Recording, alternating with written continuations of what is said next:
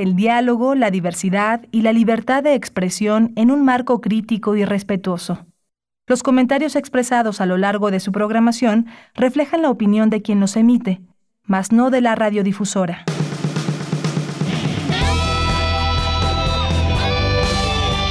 Prisma RU. Relatamos al mundo.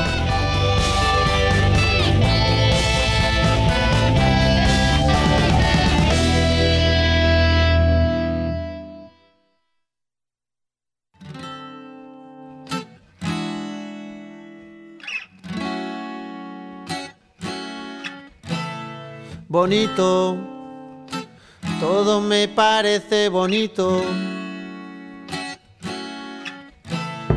Bonita mañana, bonito lugar, bonita la cama, que bien se ve el mar. Bonito es el día y acaba de empezar. Bonita la vida, respira, respira, respira teléfono suena, mi pana se queja, la cosa va mal, la vida le pesa, que vivir así ya no le interesa, que seguir así no vale la pena, se perdió el amor, se acabó la fiesta, ya no anda el motor que ¿Qué tal? Muy buenas tardes, muchas gracias por acompañarnos aquí en Prisma RU, estamos comenzando este programa del día martes 9 de junio del año 2020. Le damos la bienvenida con esta canción de Jarabe de Palo, Pau Donés, que perdió la vida el día de hoy. Así se dio a conocer esta triste noticia.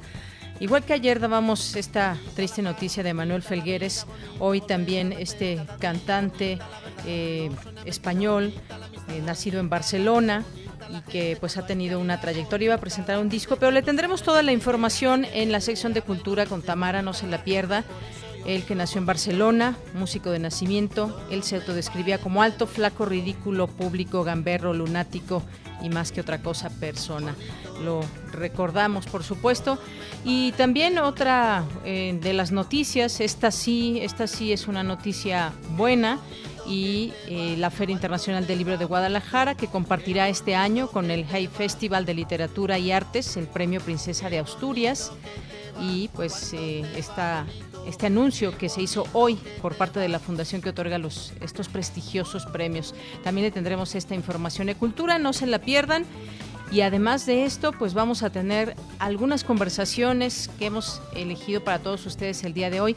No sin antes, pues saludar a mis compañeros que están allá en cabina trabajando en este día con, esta, con este clima bastante bonito, por cierto, que vaya bien con la canción de Pau después de la tormenta que tuvimos el día de ayer, sobre todo en algunas zonas que se inundaron, mucho granizo también. Bien, pues vamos a, mandarle saludos allá en cabina, a Rodrigo Aguilar en la producción, a Denis Licea que está en la asistencia, a mi compañero Andrés Ramírez, Andrew Friedman en los controles técnicos. Eh, le saluda aquí de Yanira Morán a nombre de todo el equipo que forma parte de Prisma RU.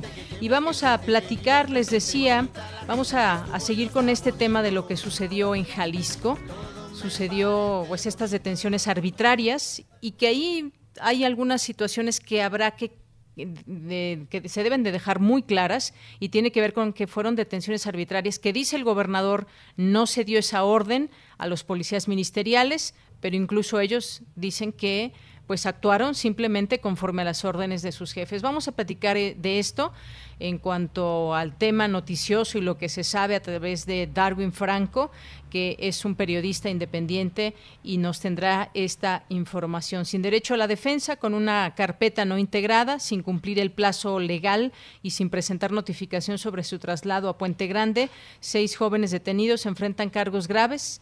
Eh, el parte de lo que nos comentará Darwin Franco. Y luego, pues al análisis tendremos la participación de Gonzalo Sánchez de Tagle, que es maestro eh, por la Universidad de Georgetown y también tiene una especialidad de Derecho Público por la Escuela Libre de Derecho. Estas detenciones arbitrarias y derechos humanos, ¿en qué falla todo esto? Cuando hay una, una manifestación como esa, con esas características que tuvo, eh, como hemos visto también otras, como estas que se han dado también en la Ciudad de México, ¿cómo se debe de actuar? ¿Cuáles son los protocolos que se deben seguir por parte de las autoridades ante una situación que se puede salir de las manos por parte de los grupos participantes. Vamos a platicarlo aquí en este espacio.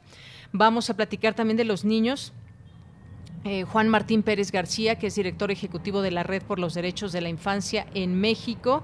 Eh, vamos a platicar con él porque en México 63% de niños y niñas sufren violencia infantil. Violencia contra niños se agravó en este confinamiento. Tendremos datos y tendremos también pues una charla con respecto a este tema para pues todas las personas que nos estén escuchando, nuestros radioescuchas, de cómo lo viven también eh, los niños y qué está pasando con ellos. Y posteriormente vamos a tener también una conversación con Paola Zavala, que nos tiene una invitación. Ella es eh, subdirectora del Centro Cultural Universitario Tlatelolco, jefa de la subdirección de vinculación del Centro Cultural Universitario. Y a partir del día de ayer este centro pues puso propone una nueva forma de participación cultural por medio de conversaciones digitales que han denominado como árbol de correspondencias. No se lo pierdan aquí hablaremos de, de él en unos momentos. Y también tendremos la visita la visita radiofónica de los poetas errantes. En esta ocasión Arturo León nos acompañará. También estaremos platicando con Alejandro Toledo en literatura en su sección A la orilla de la tarde. Y cerraremos, como les decía, con esta información de Tamara sobre la FIL Guadalajara y esta música que nos dejó Paudonés. Así que no se lo pierdan, esto y más tendremos hoy aquí en el programa. Nuestras redes sociales son arroba PrismaRU en Twitter, PrismaRU en Facebook. Esas son las formas de comunicarnos con todos ustedes. Muchas gracias por utilizarlas y hacernos llegar aquí sus comentarios, sus preguntas y también compartirnos fotografías, videos, eh, algo que ustedes quieran. Aquí, por supuesto, es bien recibida toda esa información. Bien, pues desde aquí Relatamos al mundo. Relatamos al mundo. Relatamos al mundo.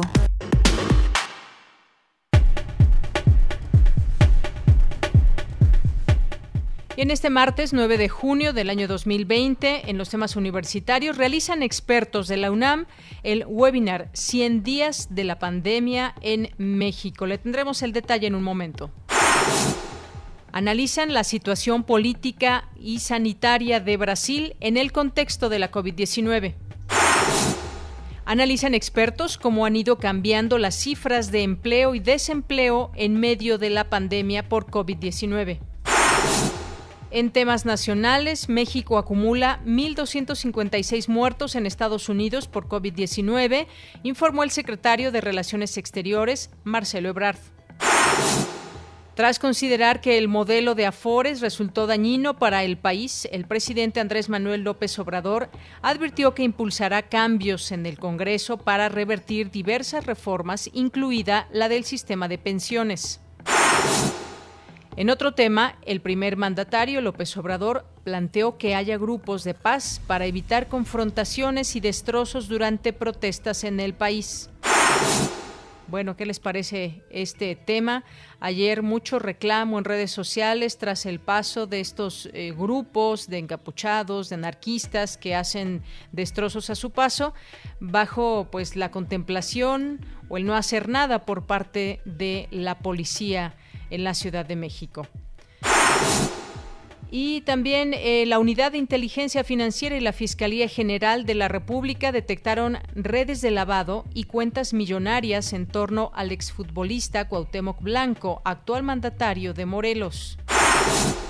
El gobernador de Guerrero, el priista Héctor Astudillo, informó este martes que tras presentar algunos síntomas se hizo la prueba y dio positivo a COVID-19. En materia internacional, Jorge Torres, exgobernador interino de Coahuila y sucesor de Humberto Moreira en 2011, formalizó ante una corte federal de Corpus Christi, Texas, su intención de declararse culpable por transferencias millonarias por 2.7 millones de dólares a un banco de Bermudas en 2008. Campus RU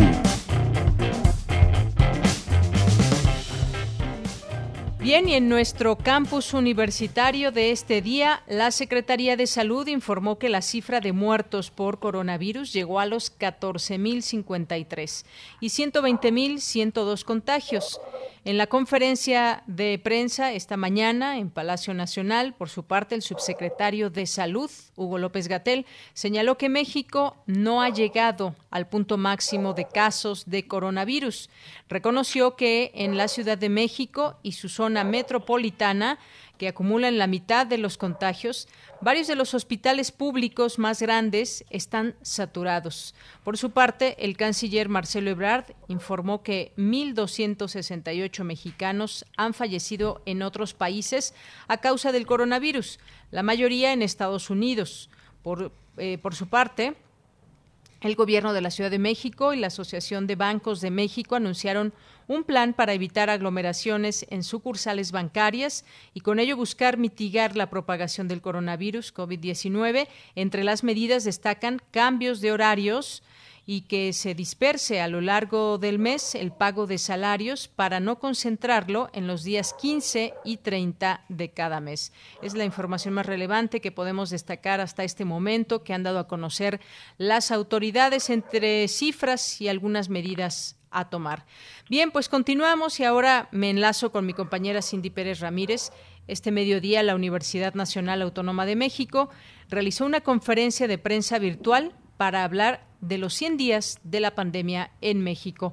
¿Qué tal, Cindy? Te saludo con mucho gusto. Muy buenas tardes. Bueno, ahorita recuperamos la, la, comunicación con Cindy, que no logramos escucharla muy bien. Parece ser que hay mala recepción. ¿Qué tal, Cindy? ¿Me escuchas bien? Bueno, ahorita, ahorita retomamos la comunicación porque ayer justamente comenzábamos a platicar de esto y son muchísimas las acciones y sobre todo también en los campos en los que está trabajando la UNAM en estos tiempos de pandemia. Así que sin duda es muy importante hacer mención de todo lo que está haciendo y en todo lo que está participando y colaborando. Te escuchamos, Cindy, adelante. Deyanira, muy buenas tardes a ti y a todo el auditorio de Prisma RU. Integrantes de la Comisión Universitaria para la Atención de la Emergencia del Coronavirus de la UNAM realizaron una charla virtual para abordar esta pandemia a 100 días de su aparición en nuestro país, ocurrida el 28 de febrero con el primer caso. Samuel Ponce de León, coordinador de esta comisión, señaló que existe una diferencia entre Europa y México y que la salida del coronavirus será larga. Vamos a escucharlo. Habiendo tenido la oportunidad, gracias a la sucesión de los eventos, vimos a la distancia, en el horizonte más lejano que empezaba la epidemia y sabíamos que podía evolucionar como finalmente ocurrido y se tomaron previsiones tanto en la intervención como en la capacitación hospitalaria. ¿Qué es lo que viene? una sucesión de epidemias a manera de olas para los próximos 12 a 18 meses y tenemos que ser socialmente muy responsables para poder ir conteniendo esta situación. Una necesidad de ajustar actividades a la situación epidemiológica. Necesitamos atender un mensaje claro sin distractores, centrado básicamente en la evidencia científica. Tenemos un futuro irremediablemente asociado al SARS-CoV-2 indefinidamente. Por su parte, William Lee, coordinador de la investigación científica de esta casa de estudios, explicó las herramientas de innovación para la toma de decisiones que la UNAM ha creado, como por ejemplo el mapa de vulnerabilidad municipal. Y se van construyendo con los datos que tenemos ahora. Dentro de un par de semanas veremos cómo está evolucionando después de que terminó la, la, jornada federal de distancia. El tamaño de un evento, por ejemplo, pueden ver desde una comida familiar hasta un concierto en el Zócalo de la Ciudad de México, con un número de enfermos circulando, por ejemplo, por la Ciudad de México, digamos 5.000, ¿cuál es la probabilidad de que alguien que vaya a este evento se contagie? Y pueden ver que para 5.000 enfermos en la Ciudad de México, si hacen un evento eh, de, más grande que la sala en el Zahualcóyotl y más chiquito que la capacidad del Foro Sol, la probabilidad de contagiarse es altísima, prácticamente ya del 100%. Creo que la pandemia resalta eh, de manera muy destacada varias cosas. La primera es la importancia de tener una estrategia de largo plazo para generar conocimiento, para innovar. De Yanira, la doctora Guadalupe Valencia, coordinadora de humanidades, se refirió a las acciones que se han realizado en la materia, puesto que el COVID, dijo, también representa un reto social. y eso nos llevó a contar al día de hoy con casi 500 actividades de todo tipo en torno a la pandemia, en torno al COVID. Estas actividades eh, las hemos puesto en un sitio, un uh, macro sitio, en donde se alojan también todos los micrositios COVID de muchos de nuestros institutos, centros y programas. Eh, se llama Humanidad es UNAM COVID-19 Reto Social y hemos logrado poner en este sitio bases de datos, infografías, cápsulas, entrevistas, foros, libros, artículos y recomendaciones de política pública. Deyanira, este es el reporte de la Comisión Universitaria para la Atención de la Emergencia del Coronavirus de la UNAM a 100 días de la pandemia. Muchísimas gracias por esta información, Cindy. Pues hay un, un, eh, un, reporte muy, muy amplio también, el que dan todos estos especialistas, algunos de los que participan, porque es mucha gente la que está involucrada en todo esto. Muchas gracias por este reporte, Cindy. Muy buenas tardes. Muy buenas tardes. Y luego nos ligamos ahora con mi compañera Dulce García. Analizan expertos cómo han ido cambiando las cifras de empleo y desempleo en medio de la pandemia por COVID-19, un tema que del cual hemos hablado aquí que es muy importante cómo han ido cambiando estas cifras del desempleo. ¿Qué tal, Dulce? Muy buenas tardes, bienvenida. Así es, Mira, muy buenas tardes aquí al auditorio de Prisma RU. En el marco del encuentro virtual Situación y Perspectivas de la Crisis Económica en el contexto de la pandemia mundial, organizado por el Instituto de Investigaciones Económicas de la UNAM, Carlos Alberto Jiménez Vandala, investigador de la Universidad La Salle de México, señaló que para 2005 el 35% de la población ocupada percibía dos salarios mínimos o menos, mientras que para 2019 esta población ya representaba el 53%. Esto quiere decir, Deyanira, según el académico, que desde antes de la llegada del COVID-19 los empleos que se habían venido generando formaban parte ya del escalafón salarial más bajo. Vamos a escucharlo.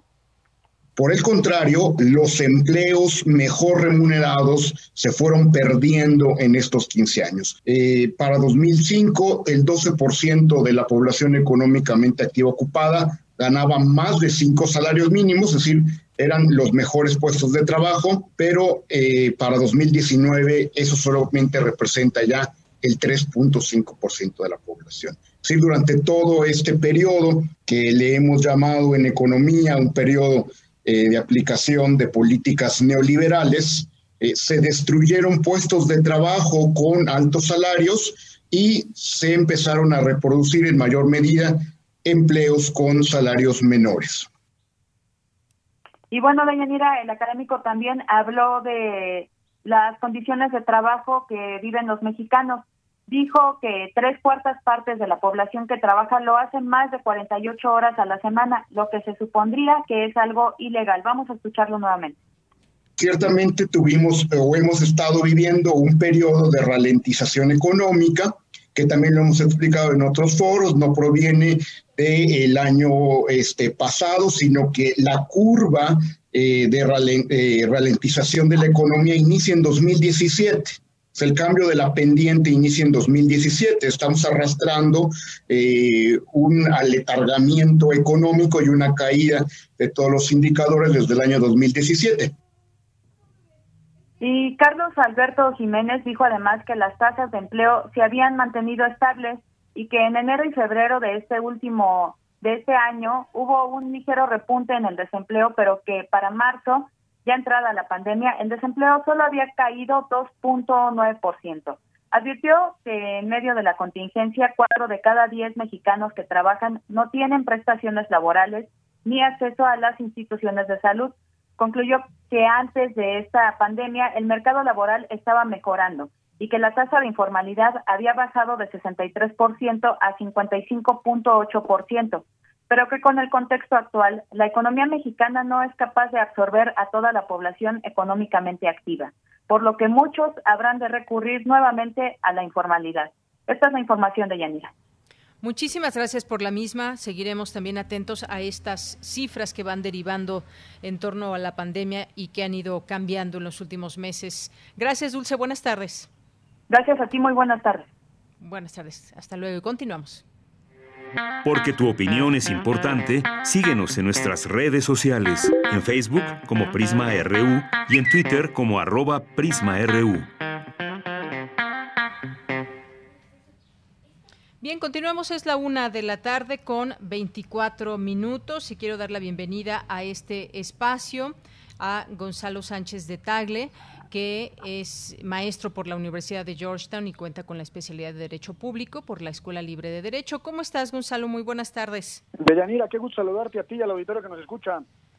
Igualmente, me da muchísimo gusto saludarte. Eh, pues mira, hoy vamos a platicar sobre este tema de lo que sucedió hace unos días allá en Jalisco y todo lo que nos, nos enteramos después de estas manifestaciones, porque me parece que es muy grave que las autoridades hayan caído en contradicciones, eh, cuál es el Estado de Derecho que prevalece. Sobre todo me refiero a estas detenciones arbitrarias a jóvenes que eh, nos enteramos fueron levantados por policías ministeriales, pero que luego ellos eh, fueron acusados de haber pues actuado de manera deliberada, sin ninguna orden de por, medio, pero ellos también dicen no fue así. ¿Qué está pasando? ¿Qué es lo que tú ves, sobre todo centrándonos en el, tema, en el tema legal? Antes de, referirme de manera directa a las detenciones arbitrarias, me gustaría hacer una muy breve reflexión de manera contextual del homicidio de Giovanni. A Giovanni lo asesinaron eh, policías eh, eh, locales, policías municipales. Y eso genera una serie de reflexiones o cuando menos líneas de reflexión. En primer lugar es la violencia policíaca que es parte, digamos, está enquistado en nuestro sistema de seguridad pública por otro lado, vemos también que hay revictimización a las víctimas, en este caso a los familiares de Giovanni, porque de alguna forma al principio se trató de echar la culpa al propio Giovanni de las cosas y de la forma en la que sucedieron. Por otro lado, recordemos que eh, Giovanni se desempeñaba como albañil.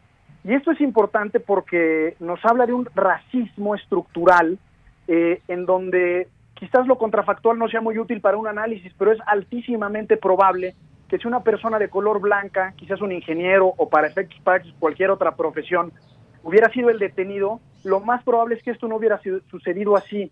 Y esto nos habla también de la desigualdad estructural, a la que me voy a referir un poco más adelante como causa de las protestas, eh, que vivimos en este país. Eso es por lo que hace a Giovanni. Pero también hay un eje de análisis y reflexión por lo que hace los propios policías.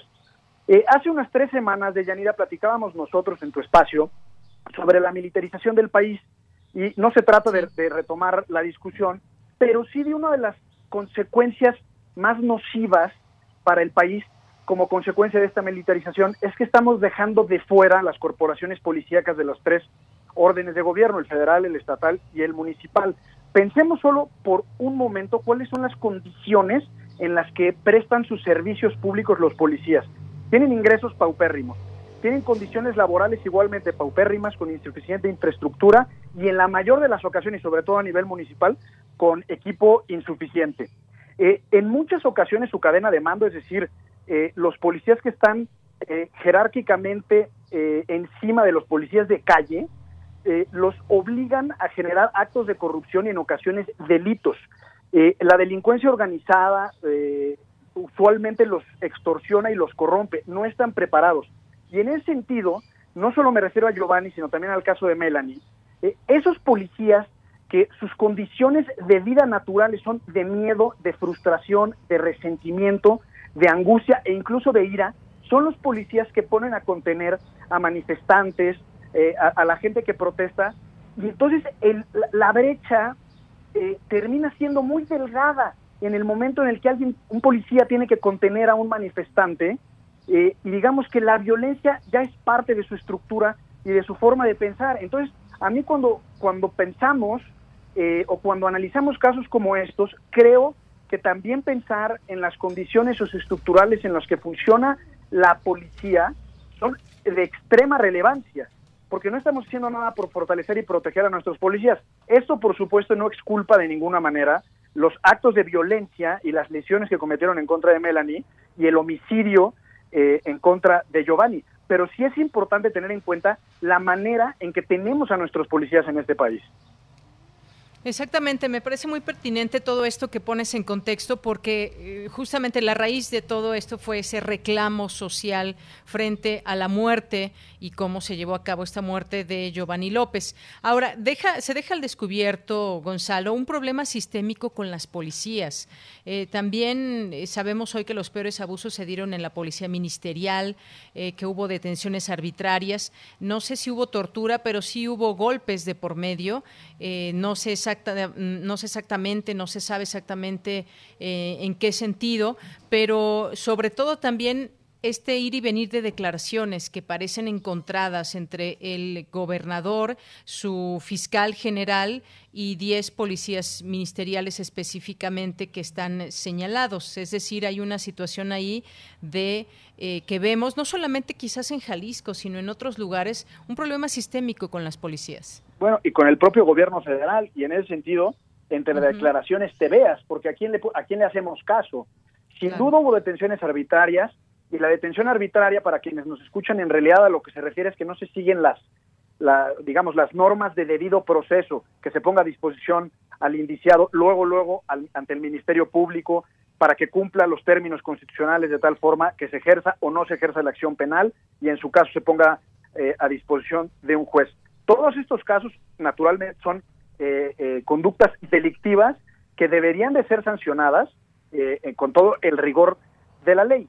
Ahora, estamos en un contexto de, mucha polarización eh, en donde tenemos que tomar en cuenta que el derecho a la protesta es un instrumento del derecho a la libertad de expresión eh, y debe ser reconocido eh, con todas sus posibles consecuencias, y, incluso si eso implica la restricción de otros derechos. Por ejemplo, el caso más típico es la libertad de tránsito de los ciudadanos ante una manifestación pública. Bueno, el derecho que por definición en un Estado democrático debe de ser más defendido es, son los derechos que se encuentran más cercanos a la médula o al nervio democrático, que no son otros que los derechos de protesta, de crítica y de reclamo. Usualmente cuando analizamos estos casos de Yanira, eh, vemos solo la consecuencia, que es la protesta como tal, incluso en ocasiones cuando esta protesta puede ser violenta, que es otra cosa.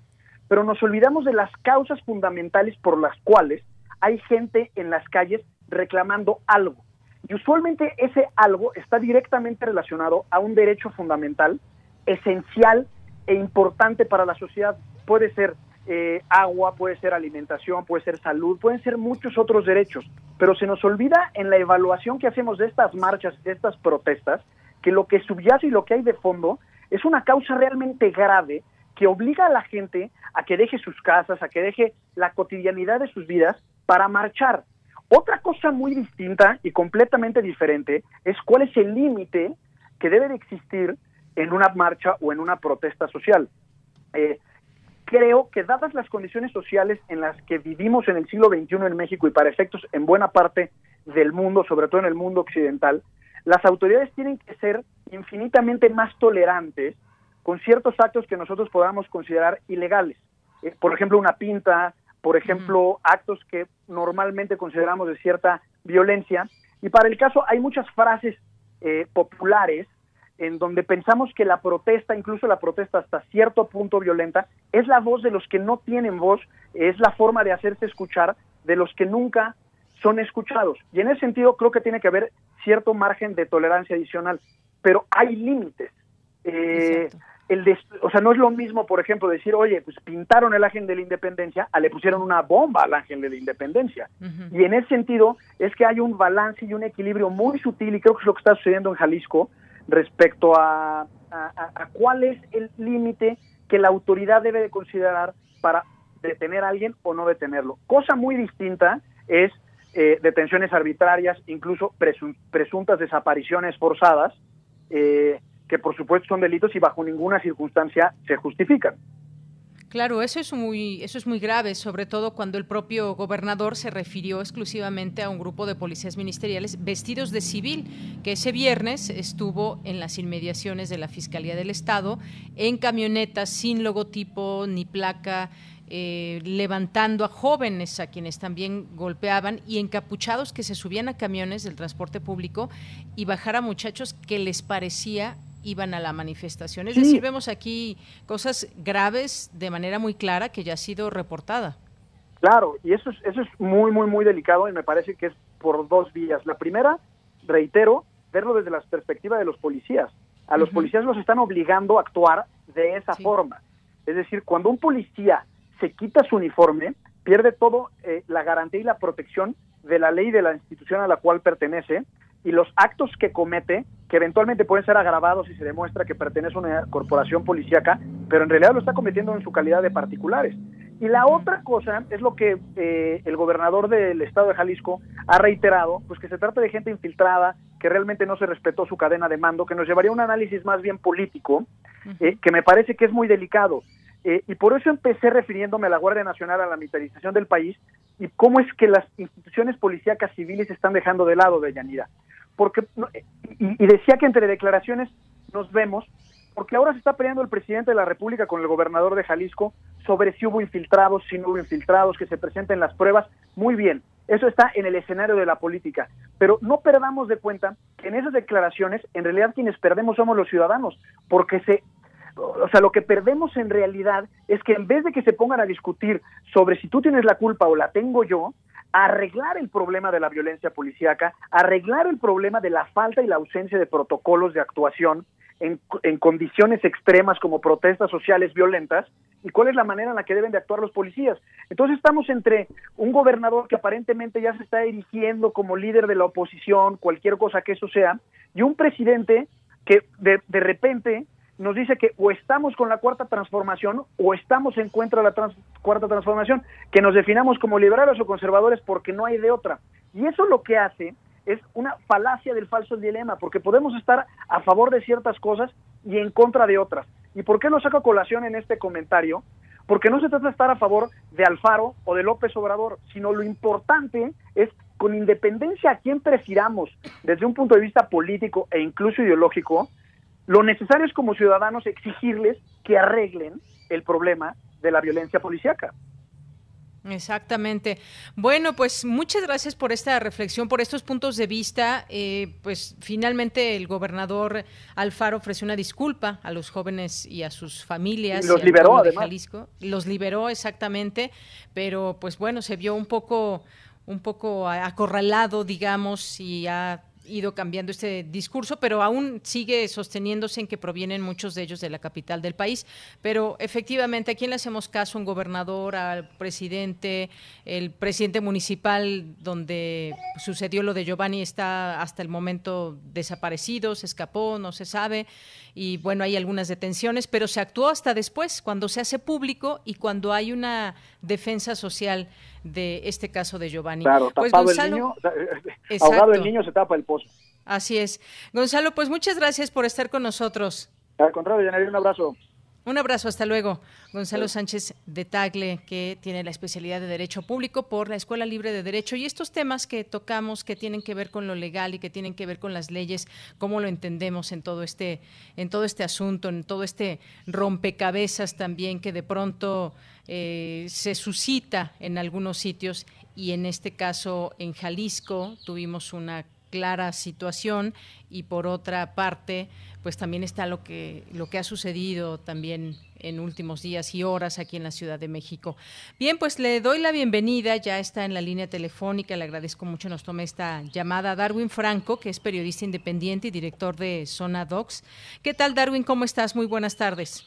Hola, muy buenas tardes para ti, muy buenas tardes para el auditorio. Gracias, Darwin. Pues me gustaría que nos pongas al día de toda esta situación que ha pasado en Jalisco, eh, estos mensajes que ha destacado el, gobernador en torno a pedir disculpas y que si los policías ministeriales actuaron eh, por propia cuenta, eh, si ellos dicen que se les dio esta orden, ¿cómo va? Porque yo creo que lo que queremos es que se aclare todo esto. Sí, efectivamente, bueno, el gobernador emitió esta mañana a través de sus redes sociales eh, un mensaje donde eh, anunciaba que quitaría los cargos que se le imputaban a seis jóvenes detenidos en la última de las manifestaciones ocurridas el 6 de junio, donde no solo se exigía, digamos, justicia para el caso de Giovanni López, sino también la liberación de eh, los 28 jóvenes que en ese momento estaban detenidos y también la denuncia de las más de 80 desapariciones forzadas que ocurrieron en la manifestación del 5 de junio.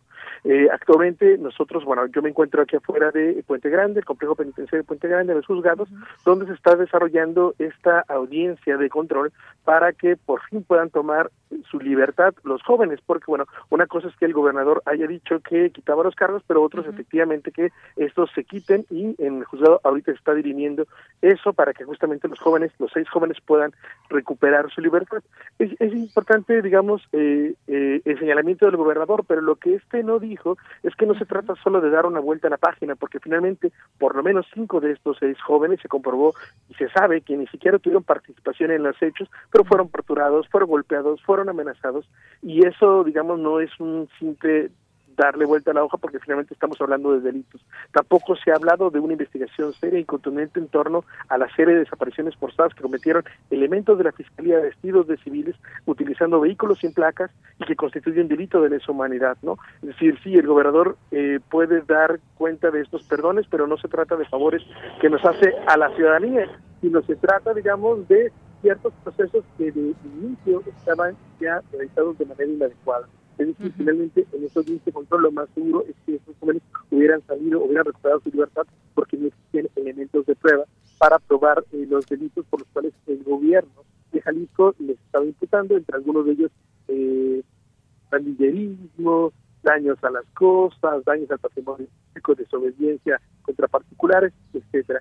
Entonces, en este momento estamos ya más a la espera de que finalmente se desahogue esta esta diligencia y los jóvenes puedan recuperar su libertad, pero lo importante es que como sociedad no dejemos de insistir en que, por un lado, si hay detenidos, tres detenidos en el caso de Giovanni López, pues todavía no están todos los policías implicados en su detención arbitraria y posterior ejecución extrajudicial, y que también las, las desapariciones forzadas generadas a partir de los elementos del Estado, más allá de si le hacen los policías caso o no a Enrique Alfaro, los que utilizaron el instrumento eh, la estructura del Estado para cometer estas desapariciones y es finalmente lo que se encuentra o el fondo de las denuncias. El día de hoy tendrán una cuarta manifestación, ahora silenciosa, eh, que se realizará por la tarde otra vez en el centro de Guadalajara. Así es, bueno, pues y que estas últimas también han sido ya con una eh, con una clara tendencia a ser completamente pacíficas, pero en todo esto no sé si estés de acuerdo, pero ha quedado muy mal parado el gobernador en el sentido que parecería que no hay control de las policías o se desdice o alguien miente en todo esto porque no se ha aclarado. En un principio en un principio fueron 28 jóvenes detenidos, nos dices quedan seis, pero había dos mujeres menores de edad e incluso esto tan importante que comentas que ya se comprobó que algunos de ellos ni siquiera habían participado en, estas, en esta protesta, la más fuerte que fue el viernes pasado. Sí, eh, de ese viernes pasado justamente se dieron 28 detenciones, 20 jóvenes, dos mujeres, seis menores de edad, los cuales fueron liberados también tras un eh, un video que sacó el gobernador donde se les daba, digamos, como el perdón. Ellos fueron liberados el 6 de junio, pero ese mismo día por la noche otros seis jóvenes fueron eh, detenidos y eh, son por los cuales, digamos, el día de hoy hiciste este anuncio. Lo que dices es muy importante. Yo creo que en el caso del gobernador Alfaro, eh, ha sido eh, poco capaz de aceptar la responsabilidad que tiene como jefe del Estado, porque, bueno, primero habló que se trataba de ataques del sótano del poder, después habló que había infiltración del crimen organizado en la policía, después como jefe de Estado, y eso es muy grave porque entonces pareciera que todo el mundo está mal, menos él, y él ha hecho lo correcto, e incluso por eso salen estos videos a otorgar perdón como una especie como de figura, como que nos viene a favorecer, digamos, con sus acciones, cuando en realidad es responsable. Y finalmente, sí, estas detenciones fueron cometidas de manera arbitraria y con violación al debido proceso, pues no había mayor razón que poner en libertad a los jóvenes. Con estos seis jóvenes que tendrían o podrían salir libres el día de hoy, serían ya, digamos, las últimas personas detenidas, pero eh, todavía, digamos, quedarían pues bajo esta libertad de los jóvenes que fueron desaparecidos, golpeados, torturados, si presentan cargos para que justamente en su crimen no quede impune.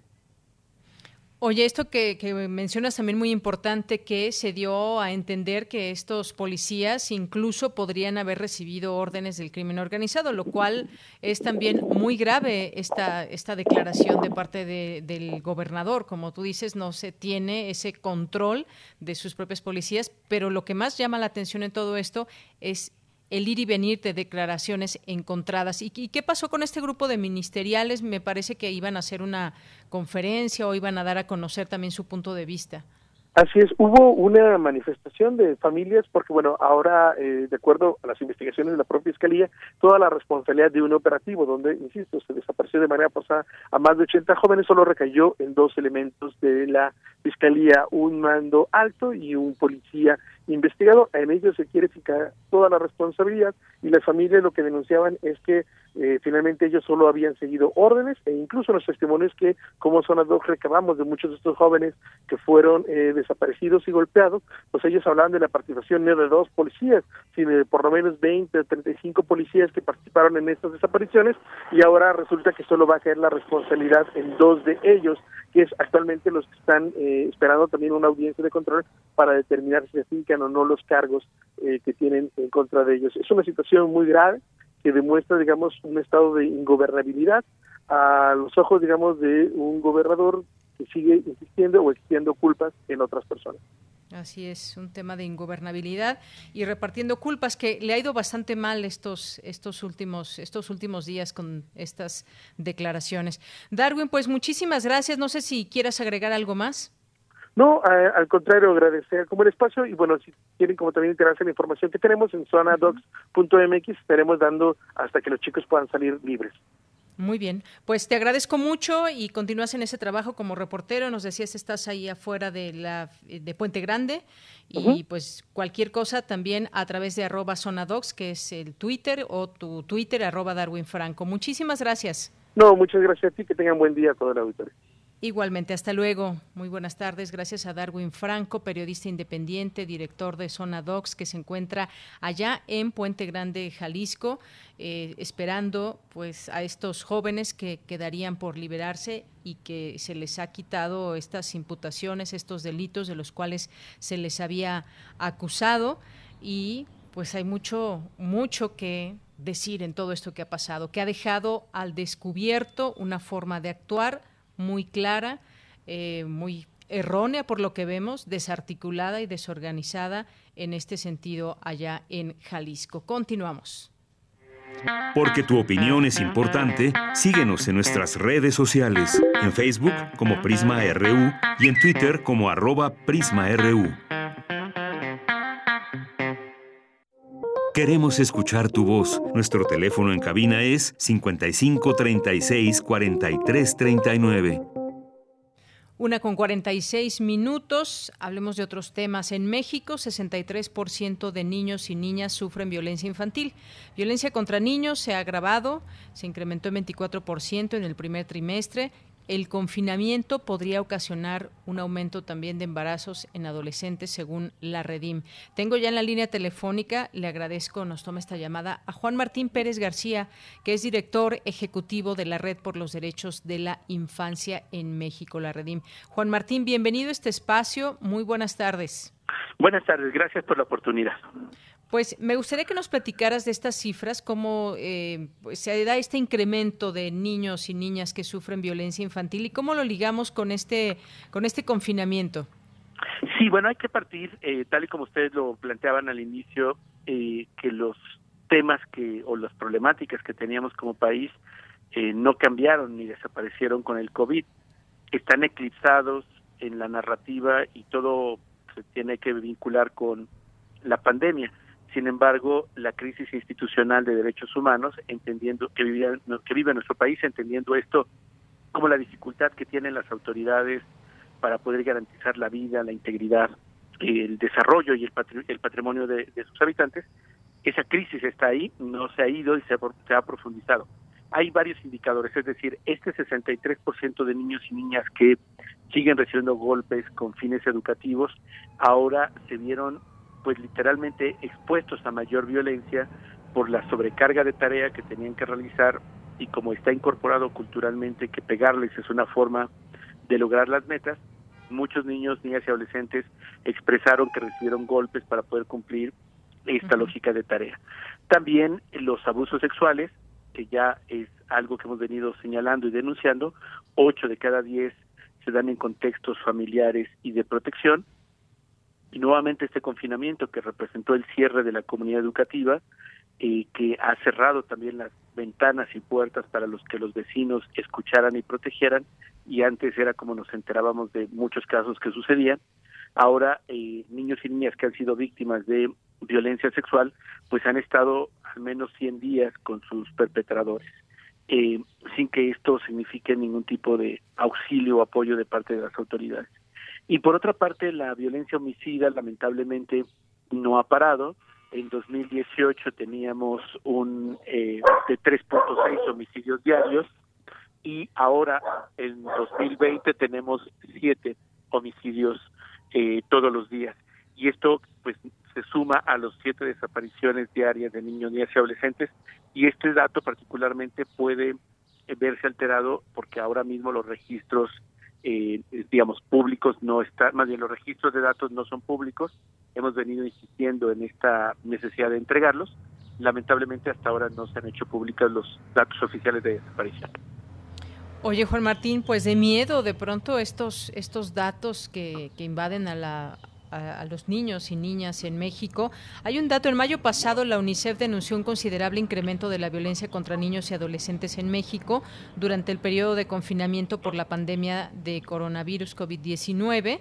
¿Y cómo, cómo detener todo esto? Es decir, ahí me gustaría que nos des algún mensaje o cómo podemos ayudar a que esto se detenga. Hay mucha, muchos papás o mamás que quizás nos estén sintonizando y que pues eh, quizás han hecho, no sé si, si la violencia un tema cotidiano, hablar de ella me parece que es importante, pero ¿cómo detener todo esto? ¿Cómo, bueno, mira, hay varios ámbitos de responsabilidad. Uno tiene que ver con las autoridades y lo hemos insistido, necesitamos eh, que niños, niñas y adolescentes sean prioridad. Lamentablemente para el gobierno federal los niños eh, no quedaron en sus 25 proyectos prioritarios. El, pasado 6 de enero fuimos a la presidencia y hablamos con la secretaria de Gobernación para solicitar formalmente la creación de un proyecto prioritario número 26 que permita construir una estrategia nacional para afrontar la violencia armada contra niños y niñas que se traduce en homicidios, desaparición, violencia sexual. Eh, un segundo elemento es la lucha contra la impunidad. Necesitamos que los eh, delitos y estas agresiones se denuncien y puedan ser procesados las personas eh, responsables de estos hechos. Y hay otro que nos toca a todas las personas adultas que interactuamos con niños, niñas y adolescentes y tiene que ver con escucharles, con hablar con ellos, con eh, saber cómo se encuentran, qué necesitan y hay cosas que podemos hacer las personas adultas, pero claramente demanda de nuestra parte voluntad para poder cambiar la forma en la que ahora nos relacionamos. Claro, eso que dices es muy importante, preguntarles qué quieren. Eh, sin duda, pues necesitamos todos un espacio ha cambiado las formas de relacionarnos en casa. Los niños estaban una buena parte del tiempo en la escuela, los papás en el trabajo o con quien vivan, pero cada uno tenía su, su espacio propio, digamos. Ahora eh, estar todos juntos se, se, puede volver un problema. No digo que se tenga que volver un problema, por supuesto, pero dejamos ese mensaje que tú dices, escuchémoslos, escuchémoslas, qué quieren decirnos los niños, cómo se sienten algunos no les gustan sus clases eh, a través de la televisión, el aprende en casa o a través de estas nuevas tecnologías. A otros tanto sí. Eh, cómo es esa dinámica en las escuelas y cómo es esa dinámica también en casa. Así que mucho de lo que quizás también se puede hacer está en nuestras manos, eh, entendiendo esta, esta problemática. Sin embargo, pues no todos los niños y niñas corren la misma suerte. Efectivamente, mira, es importante destacar que estamos en una pandemia, esto es una crisis global y lamentablemente niños y niñas han sido obligados a tratar de responder como si no pasara nada. Eh, es decir, se cerraron fábricas, se cerraron oficinas, pero no cerramos la escuela y se le está sobreexigiendo a niños, niñas y adolescentes algo que el mundo adulto no ha hecho y además con altísimo costo. Eh, porque el, alfabetismo digital del sistema educativo se lo están cobrando a ellos y a ellas en las calificaciones, en una evaluación injusta. Hay una iniciativa de varias mujeres adolescentes con el hashtag evaluación justa precisamente señalando que lo que se va a evaluar ahora es la pobreza. Va a ser una evaluación clasista porque el 44, solo el 44% de las casas tienen computadoras. Es decir, hay un 56% de maestros y maestras, de alumnos, de alumnas que no tienen computadora en casa y claramente no se puede hacer a través de un teléfono celular porque solo tienen acceso a redes sociales gratuitas. Entonces, lo que vamos a estar enfrentando y viviendo son abandono escolar porque no se les está estimulando para entender que esto que se está viviendo también es una forma de aprendizaje y se les está forzando entonces a tener pues eh, calificaciones y una currícula pensada para una lógica presencial y no entendiendo, reitero, que estamos en una crisis global, en una pandemia.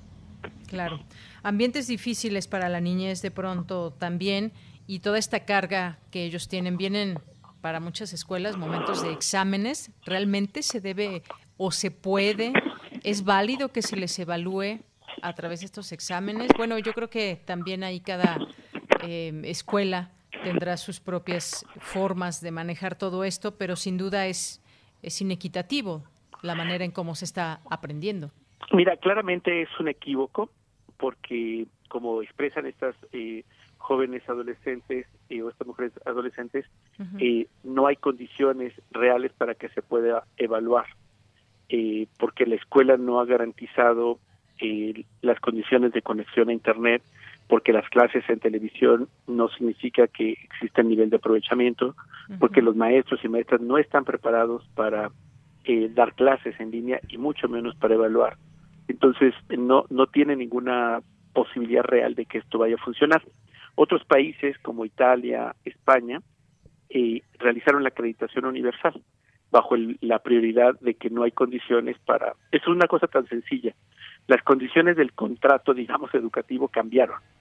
Y eso hay que reconocerlo. Entonces, esto es sentido común. Universidades como Harvard, Stanford, el MIT, han hecho lo mismo. O sea, lo más importante es que las personas que están aprendiendo, estudiando, se sientan eh, partícipes de esto y que no sea un estrés como el que se ha saturado a niños y niñas en México con tareas absurdas que tampoco van a poder ser evaluadas de forma apropiada por todas estas desigualdades eh, muy evidentes que están.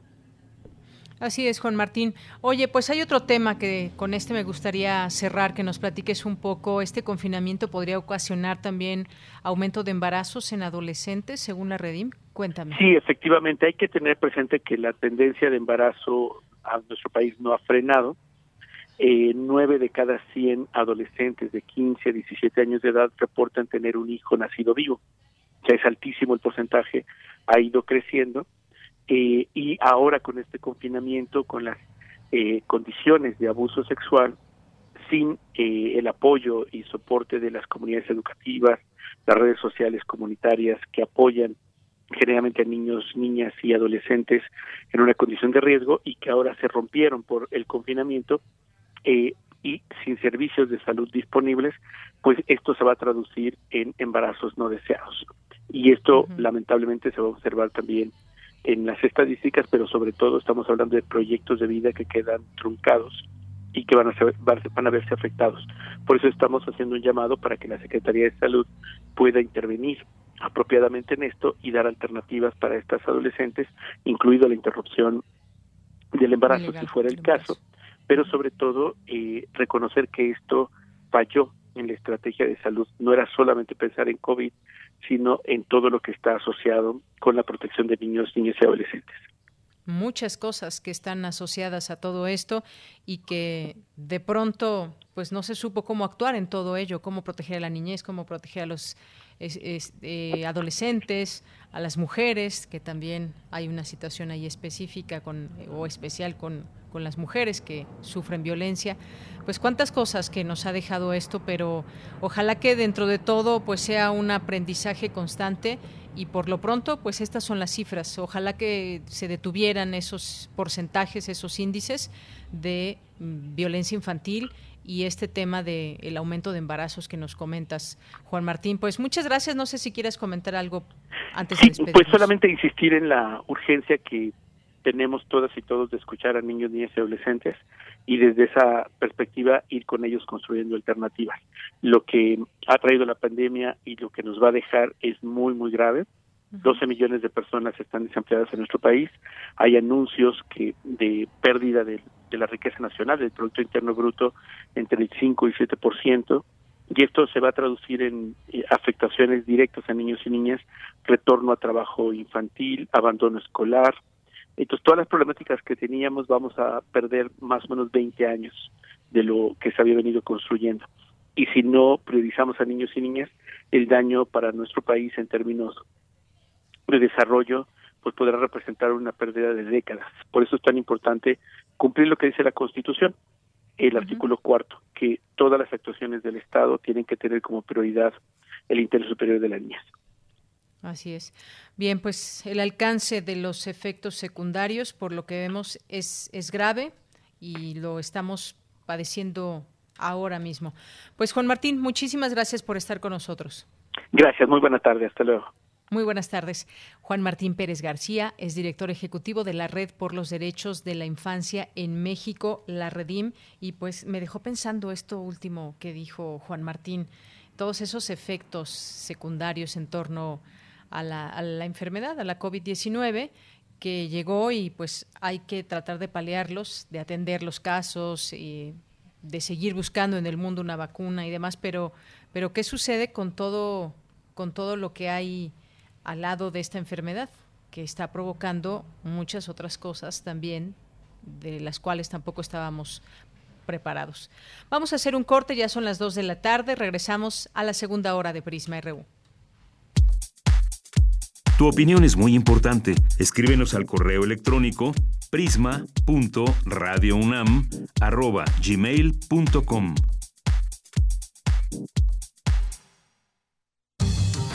La ciencia que somos. La ciencia que somos. Iberoamérica al aire. Descubre la ciencia que está presente en tu día a día a través de cápsulas, reportajes, entrevistas y reportes en vivo. Viernes de 10 a 11 horas por el 96.1 FM. La ciencia que somos. Iberoamérica al aire. Una coproducción de Radio UNAM y las direcciones de divulgación de la ciencia y de las humanidades. Aviso importante. Si te encuentras con señales como estas en la calle, quiere decir que estás entrando en una zona de alto contagio y estás corriendo un alto riesgo de contagiarte y contagiar a los demás. Si tienes que transitar por estas zonas, usa cubrebocas, guarda distancia y no te toques la cara. Si sientes cualquier síntoma, comunícate de inmediato a Locatel al 56 58 11 11 o manda un SMS al 51 51 5 con la palabra COVID-19. Aléjate de las zonas de contagio. Quédate en casa. Instituto Electoral Ciudad de México. Entre todas y todos debemos cuidarnos y la participación de las personas adultas mayores es muy importante. Hay que permitirles elegir cómo apoyar y qué labores quieren realizar. Toda la familia debe ayudar. La gente mayor tiene más experiencia. Aprendamos de sus historias, compartamos actividades y disfrutemos de su compañía siempre con sana distancia. Recuerda, ahora nos toca cuidarlos a ellos. Pero ante todo, quédate en casa. Gobierno de México.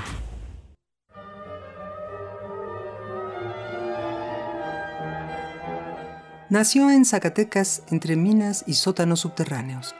Tal vez por eso sentía una atracción irrefrenable por el metal. La vida de Manuel Felgueres Barra cambió el día que entró a un museo siendo aún niño. Las aventuras de la representación plástica le causaron fascinación y revelaron un pensamiento, dedicar su vida a eso. Fue alumno de la Escuela de Artes de San Carlos y de la Esmeralda. Luego estudió en París donde acaso definió sus trazos y la manera de dar forma a los materiales. Jugó las infinitas formas de la geometría y con ella creó su propio drama. A la pregunta de quién soy, pues siempre me cuesta mucho contestar. Sé cómo me llamo, me llamo Manuel Felgueres. También sé lo que hago, a qué me dedico y a qué he dedicado mi vida. En 80 años ya no sé qué cantidad de cosas he hecho, pero básicamente soy pintor, pero también tan básicamente como pintor soy escultor. In Memoriam, Manuel Felgueres Barra, 1928-2020. Radio UNAM, experiencia sonora. Queremos escuchar tu voz. Nuestro teléfono en cabina es 55 36 43 39. Estamos de regreso, son las 2 de la tarde con 3 minutos. Muchas gracias por continuar en estas frecuencias 860 de AM, 96.1 de FM y en www.radio.unam.mx. Eh, gracias a todas las personas que nos están escuchando y se hacen presentes a través de nuestras redes sociales en Prisma RU, eh, estamos en Facebook, así, y arroba Prisma RU en Twitter. Nos escribe Rosario Páez Cárdenas en Facebook, nos dice saludos y todo mi agradecimiento al equipo de Prisma RU. Me pueden informar si la FIL de Guadalajara se suspende este año. Gracias. Pues hasta el momento no ha habido alguna comunicación oficial que dé cuenta de ello. Eh, como sabemos, la FIL se lleva a cabo ya hacia finales de año, así que habrá tiempo todavía eh, pues de saber cómo se desarrolla esta pandemia en el mundo, en México, porque además es una feria que se nutre de muchas personas del mundo. Entonces, pues estaremos atentos. Hasta el momento, Rosario, no hay ninguna información oficial al respecto que yo sepa. Eh, bien, pues también le quiero mandar muchos saludos aquí a las personas que están atentas y presentes a través de el Twitter como Water Rooster, a quien le mandamos muchos saludos, a Itzel Guerrero, a Ecauyotl, a El Zarco también, muchas gracias, a César Soto, que nos dice parecer si hay datos de prueba que señala a los seis detenidos en el hecho delictivo en Guadalajara, Jalisco, esperar la audiencia de control de detención, el juez de control eh, declara legal o no la detención. Pues sí, a, esa espera se está allá en Puente Grande. Eucayotl nos dice por qué motivo se podría fincar el delito de lesa humanidad. De antemano, muchas gracias. Bueno, son distintos delitos los que se les atañen a, estos eh, detenidos y por otra parte, pues también está lo que ha sucedido con las autoridades, pero esto está en curso aún, eh, Así que, pues cualquier información la daremos a conocer también a través de este espacio. Manu Lázar también, muchos saludos. A Beca Ganesh también. A Capomo, a José Luis Sánchez, que nos dice, buenas tardes, hoy por la mañana casi me ahogo al conocer en la mañana de la creación del BOA Crepúsculo de Conservadores, que va perdiendo sus privilegios producto de la inmunda corrupción que formaban y que la 4T trata de erradicar de raíz. Los 30 de votos son super águila. Gracias, José Luis Sánchez, por el comentario. Jean-François Carrier, gracias. Búho Rojo, Jean-François Charrier, eh, Paola Zavala, que en un momento estará aquí con nosotros. Gracias, Paola, que ya nos sigue aquí en nuestra cuenta de arroba Prisma. David Castillo Pérez también, le mandamos muchos saludos a De Jazz, Bella Lectora, María de Jojutla, eh, también a Miguel Ángel Mirán, que aquí también nos escucha. Interesante, dice, eh, con respecto al tema que propone también el PUICUNAM, que hizo una publicación sobre el ciclo de conferencias violencia intrafamiliar en el marco del COVID-19. Eh, el próximo miércoles 17 de junio, así que también la pueden escuchar, seguir a esta, a esta cuenta también para que tengan ahí toda la información. Eh, Joaquín Cortés también, El Santo, en Semáforo Rojo, Gonzalo Sánchez de Tagle, que estuvo con nosotros aquí, Natalia.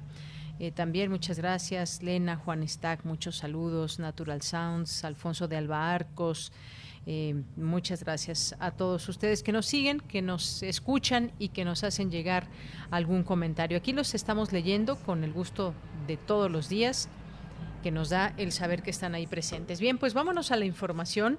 Analizan los alcances y repercusiones de la agricultura durante la contingencia sanitaria. Mi compañera Virginia Sánchez ya está lista con la información. ¿Qué tal, Vicky? Muy buenas tardes. Hola, ¿qué tal, Deya? Te saludo con mucho gusto a ti y al auditorio de Prisma RU. Todos los organismos que vivimos en este planeta somos resultado de un hecho de evolución, es decir, tenemos relación de parentesco entre todos no surgimos de la nada, por lo que tenemos una historia compartida y por ende características comunes. Por lo que situaciones como las enfermedades pueden brincar de un organismo a otro. Y bueno, pues esta es una mirada desde la evolución. Y hay otro elemento central y es que todos los organismos, desde los más pequeños hasta los más grandes, hemos modificado las condiciones ambientales con un efecto transgeneracional, de tal manera que es evidente que el cambio es una constante en la vida en la Tierra.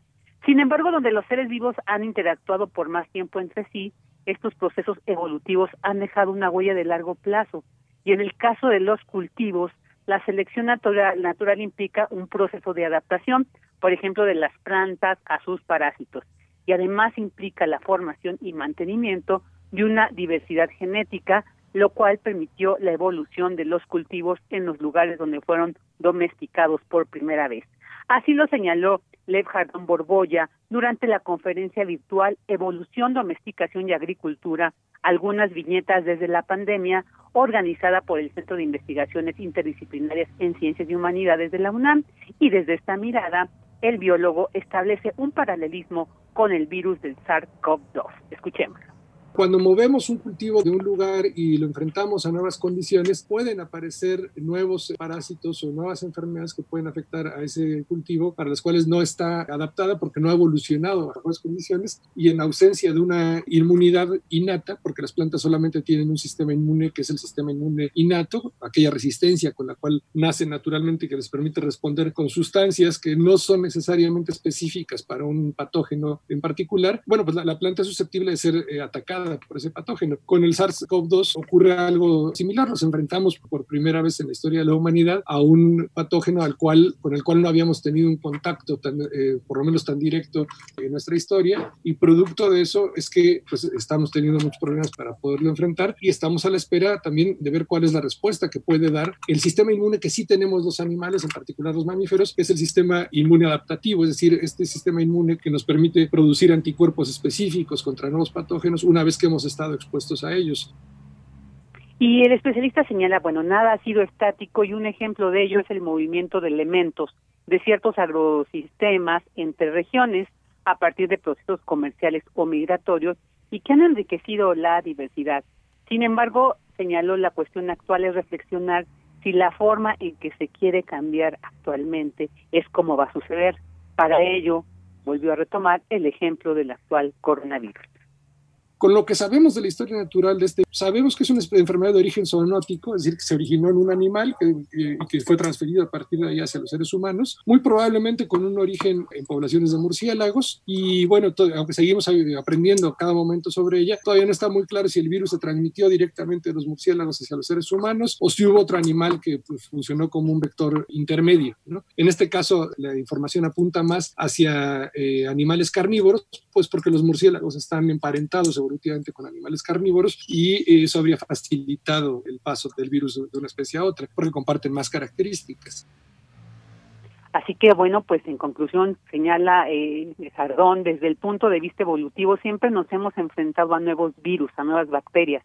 Esta relación antagonista con patógenos pues forma parte de nuestra relación con la naturaleza y pues la actual pandemia dice ha sido resultado de una forma de organizar la vida y de ejercer el biopoder de parte del sistema capitalista. Asimismo, dijo, esta pandemia sirve para identificar la fragilidad e injusticia tanto del sistema agroalimentario y del proceso de acumulación, por ello la urgencia de la colectivización de los medios de, de producción y tener claro cómo se va a enfrentar la necesidad del sentido del cambio. Ella, este es mi reporte. Pues muchas gracias por el mismo, Vicky, muchas gracias por esta información y repetirlo siempre, este virus, como lo dicen los científicos, los que saben de estos temas, se originó en un animal, en un animal, no en un laboratorio. Muchas gracias, Vicky. Gracias a ti, buenas tardes. Muy buenas tardes. Nos vamos ahora con mi compañera Cristina Godínez. Analizan la situación política y sanitaria de Brasil en el contexto de la COVID-19. Cuéntanos, Cristina, adelante. Buenas tardes, Deyanira. Un saludo para ti y para el auditorio de Prisma RU. El Centro de Investigaciones sobre América Latina y el Caribe organizó la mesa redonda Brasil en tiempos de pandemia. La profesora Regina Crespo del CIALC dijo que el gobierno que encabeza Jair Bolsonaro, en lugar de luchar por frenar el avance de la pandemia, que en el país ha cobrado la vida de miles de personas, está enfocado en otros temas. Que Brasil ya es el segundo en el mundo en términos de muerte. Si vemos todo lo que decía Bolsonaro en las entrevistas que ha dado en, para los medios, vemos que este señor se burla, se burla de los científicos, se burla de los intelectuales, se burla de los profesores, se burla de la misma Organización Mundial de la Salud y utiliza como medio para mantenerse simplemente sus impresiones, su intuición, su intuición, su achismo, como se dice en portugués, ¿no? Aquello que él piensa que es lo que es la verdad. En tanto, Cristina Cavalcante de la Guancoajimalpa expresó que Brasil vive una democracia virulenta. Donde el virus, además de ser el capitalismo, es en el fascismo que, a pesar de no haber aún logrado consolidarse como régimen, ya se consolidó como gobierno e intenta consolidarse como movimiento político. Bueno, es alentador también constatar que la popularidad de Bolsonaro viene cayendo, ¿no? En apenas año y medio de gobierno, tiene como un rechazo de 43% de la población según la última encuesta Datafolia de 28 de mayo. Pero sigue siendo un 33% del electorado que considera su gobierno bueno o óptimo, demostrando que hay un núcleo duro de 30% de la población que apoya ese gobierno, porcentaje que no cambia desde el inicio de su gobierno y lo que habla mucho de la sociedad brasileña, ¿no? No es simplemente un loco que está en el poder, es un proyecto neofascista. La investigadora comentó que en este contexto se vislumbran dos escenarios para el gigante sudamericano, el de que Bolsonaro está derrotado y solo es cuestión de tiempo para que caiga, o el de un golpe de la derecha y por ende una dictadura fascista. Deyanira, este es mi reporte. Muy buenas tardes. Gracias, gracias Cristina Godínez por esta información. Pues sí, un núcleo duro que sigue apoyando a Jair Bolsonaro, un 30%, como daba a conocer eh, la académica en torno a ese tema y cómo se está llevando la pandemia allá en Brasil, cuáles son las decisiones que ha tomado su presidente y que han sido muchas de ellas erráticas que lo mantienen como el segundo lugar eh, de mortandad en el mundo. Bien, continuamos ahora con las breves internacionales con Ruth Salazar. Internacional RU. El cuerpo de George Floyd, quien murió a manos de un policía en Minnesota, es sepultado en Houston tras seis días de funerales y ceremonias. El acto está reservado para 500 personas y es transmitido vía Internet. Irán ejecutará a uno de sus ciudadanos que suministró información a Estados Unidos e Israel sobre los desplazamientos del general Qasem Soleimán, muerto en un ataque perpetrado por el gobierno de Donald Trump a principios de enero en Bagdad, informaron fuentes oficiales en Teherán. El primer ministro de la autoridad palestina, Mohamed Satayet, expresó que la anexión de Israel del territorio de Cisjordania constituye una amenaza existencial para el pueblo palestino y manifestó que su país proclamarán unilateralmente su estado en los territorios ocupados en la guerra de 1967 si Israel consuma la anexión formal del 30% del territorio de Cisjordania. El número de reclusos infectados con la pandemia del coronavirus en las cárceles de Colombia continúa aumentando, sumando hasta la fecha un total de 1.290 casos confirmados y cuatro decesos a nivel nacional. Diferentes organizaciones sociales, organismos multilaterales y defensores de derechos humanos en Colombia advierten de las graves consecuencias de que el contagio avance la Corte Suprema de El Salvador declaró inconstitucional un decreto del Ministerio de Salud, el cual contempla extender y regular una cuarentena obligatoria hasta el próximo 15 de junio como medida para contener el coronavirus.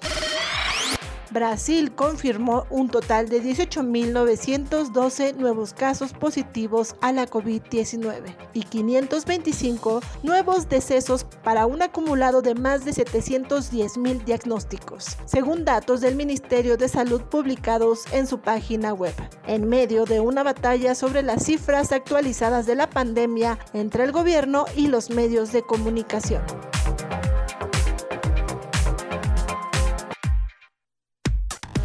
Relatamos al mundo. Relatamos al mundo. Dos de la tarde con 18 minutos. Le doy la bienvenida a este espacio de Prisma RU de Radio UNAM a Paola Zavala, que es abogada y analista política. Actualmente es subdirectora del Centro Cultural Universitario Tlatelolco de la Subdirección de Vinculación. Te doy la bienvenida, Paola. Buenas tardes. ¿Cómo estás, Deyanira? Qué gusto poder platicar contigo y tu auditorio. Gracias, Paula. A nosotros también nos da gusto y me gustaría que nos cuentes sobre este árbol de correspondencias. ¿De qué se trata? Cuéntanos. Sí, sí, fíjate que estamos muy contentos en el Centro Cultural Universitario Tlatelolco de poder presentar como nuestro primer gran proyecto de cultura digital. Se trata de un árbol de correspondencias, como bien lo decías, que se parece un poco a esta experiencia que su auditorio ha de ubicar muy bien de de un cadáver exquisito, ¿no? Nosotros vamos a lanzar unas cartas que van a ser hechas por artistas o por activistas sociales en torno al tema de la pandemia, un poco cómo cruzamos esta pandemia frente a las cifras que ahorita venía oyendo en tu en tu programa, frente a estas cifras tan desalentadoras, cómo podemos cruzar la pandemia en una conversación que nos llene de belleza, ¿no? Que nos que nos ayude a pensar un mundo nuevo después de la de la pandemia que construyamos entre todos y de eso se tratan estas conversaciones. Así es. Bueno, y ¿Quiénes van a participar? ¿Cómo podemos también nosotros escuchar o, conocer ese trabajo, leer ese trabajo? Empezó el día de ayer. Sí, ayer salimos con, con nuestra primera carta y la, la primera carta la, la, tenemos ya eh, disponible en nuestras redes sociales, que es platelolco.unam y arroba tlatelolco, ahí nos pueden encontrar en Instagram y en, en, en Twitter. Salimos con Brotes de Resistencia, que es la obra que nos propone el Museo de Arte Contemporáneo de Catepec. Y ellos parten de una pregunta, ¿no? Que dice, éramos felices y lo sabíamos. Y entonces en esta carta ellos hablan sobre los nuevos límites y las nuevas imposiciones que nos pone la pandemia, pero también las nuevas formas de resistencia y los nuevos sueños que podemos construir entre todos. Entonces la idea es que la gente se pueda meter a nuestras páginas o a nuestras redes y vea esta carta y piense en una respuesta a esta carta, ¿no? De esa respuesta puede ser cualquier medio de expresión artística, puede ser eh, una canción, puede ser una pintura, puede ser un graffiti, puede ser un poema, puede ser un monólogo, un títere, lo que, lo que cada quien se le ocurra, ¿qué les, qué les responderían a esta propuesta que hace el Museo de Arte Contemporáneo de Catepec? Y lo más interesante del proyecto es que eh, si tú a la vez respondes, por ejemplo, si yo respondo al Museo eh, de Catepec y mi respuesta a la vez la responden otras 20 personas, eh, vamos a tener un, apoyo de 5 mil pesos para artistas que, logren esto, para artistas o para la comunidad en general, para un poco incentivar la creatividad social en estos tiempos de pandemia.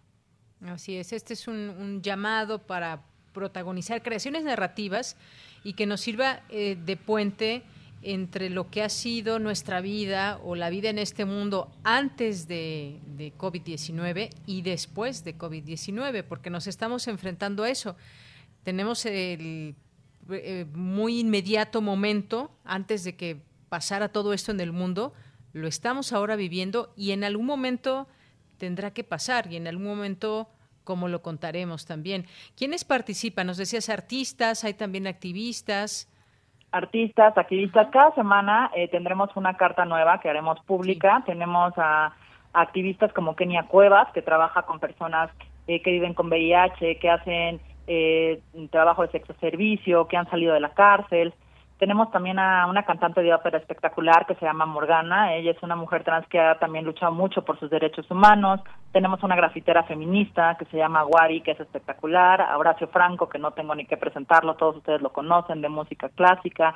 A un youtuber, se llama Nach 2.02, también muchos de ustedes lo conocen a un ambientalista, de él desde Tabasco, se llama David Montiel, que también nos habla sobre el tema de la, de la tierra, que no podemos dejar a un lado el tema del cambio climático, a Wikipedia, ¿no? En, en todo este tema de la era digital. Entonces vamos a tener muchas propuestas muy interesantes, de verdad síganos en las redes, consulten cada semana las cartas y a ver cuál les surge y les inspira a dar una respuesta. Eh, yo espero que podamos construir en serio una conversación común, una conversación dirigida a todos, entre todos, que esté llena de creatividad y arte. Claro, una conversación pública sobre el cambio de prioridades a que nos hemos enfrentado, la crisis, la reinvención, porque en todo esto creo que entre la reflexión y entre qué hacemos en el día a día, mucha gente que pues de pronto de un día a otro vio eh, pues digamos afectada la posibilidad de seguir en sus actividades diarias, sobre todo pues pienso en estos grupos de artistas, activistas, y entonces este proyecto justamente se vuelve interesante para promover esa reflexión que es una creación comunitaria para abordar este presente que vivimos. Entonces, cada semana y hasta cuándo podemos eh, leer estas cartas multimedia. No va a estar, eh, se van a acumular, o sea, tú puedes eh, meterte la semana que entra y contestar una carta que tuvimos la semana pasada, ese no es como ningún problema. La primera proyección del proyecto va a estar hasta septiembre, y según las cartas que hayamos eh, recibido y un poco también las respuestas que tengamos de los artistas que hayan tenido más de 20 respuestas a la vez a su obra, pues volveremos a evaluar si le damos otro una, una segunda etapa de este proyecto. Así es. Entonces, estas cartas multimedia por parte de artistas y activistas, pero los mensajes también eh, los puede generar el público. Sí, sí, por eh, supuesto. las respuestas, digamos, ante todo esto. Sí, exacto, esa es la idea. Nosotros lanzamos una carta y esperamos la respuesta del público y esas respuestas también pueden tener sus propias respuestas, ¿no? De otras de otras personas. Se trata justo de, de hacer un árbol que tenga muchas ramas y que vaya creciendo hacia donde nos lleve la conversación. Lo que nos interesa sobre todo que llegue a poblaciones que normalmente no participan de estas de estas pláticas de cómo construimos un mundo mejor, ¿no? O sea, siempre son como a lo mejor las mismas personas hablando eh, con la voz pública, ya que la idea es eh, empezar a apoderar a otro tipo de poblaciones para imaginar juntos lo que viene después de lo que está por venir después del COVID. Claro. Bueno, pues dejamos esta invitación también ahí abierta al público. ¿Cómo podemos ir conociendo este trabajo? A través de su página de internet, nos decías. Sí, Deyanira, te, te la repito, es ¿Sí? www.tlatelolco.nam.mx. Ahí nos encuentran y también nuestras redes sociales, es que es arroba ccu tlatelolco. También ahí nos pueden encontrar y, ahí está toda la información para que vean la convocatoria y pues ojalá se sume mucha gente a esta nueva experiencia de cultura digital y vayamos juntos sobre la marcha descubriendo qué es lo que sigue, cómo nos sentimos, nuestros saberes, nuestros sentires y los compartamos. Muy bien. ¿Y podemos participar en cualquiera, en muchas o varias de estas cartas? Sí, claro, las veces que quieran, en la conversación que quieran. Están todas abiertas. Bueno, pues ya estaremos ahí consultando este trabajo, este árbol de correspondencias. Si alguien que nos esté escuchando quiere formar parte también de él, por favor métanse a las redes sociales, a la página del de CCU Tlatelolco.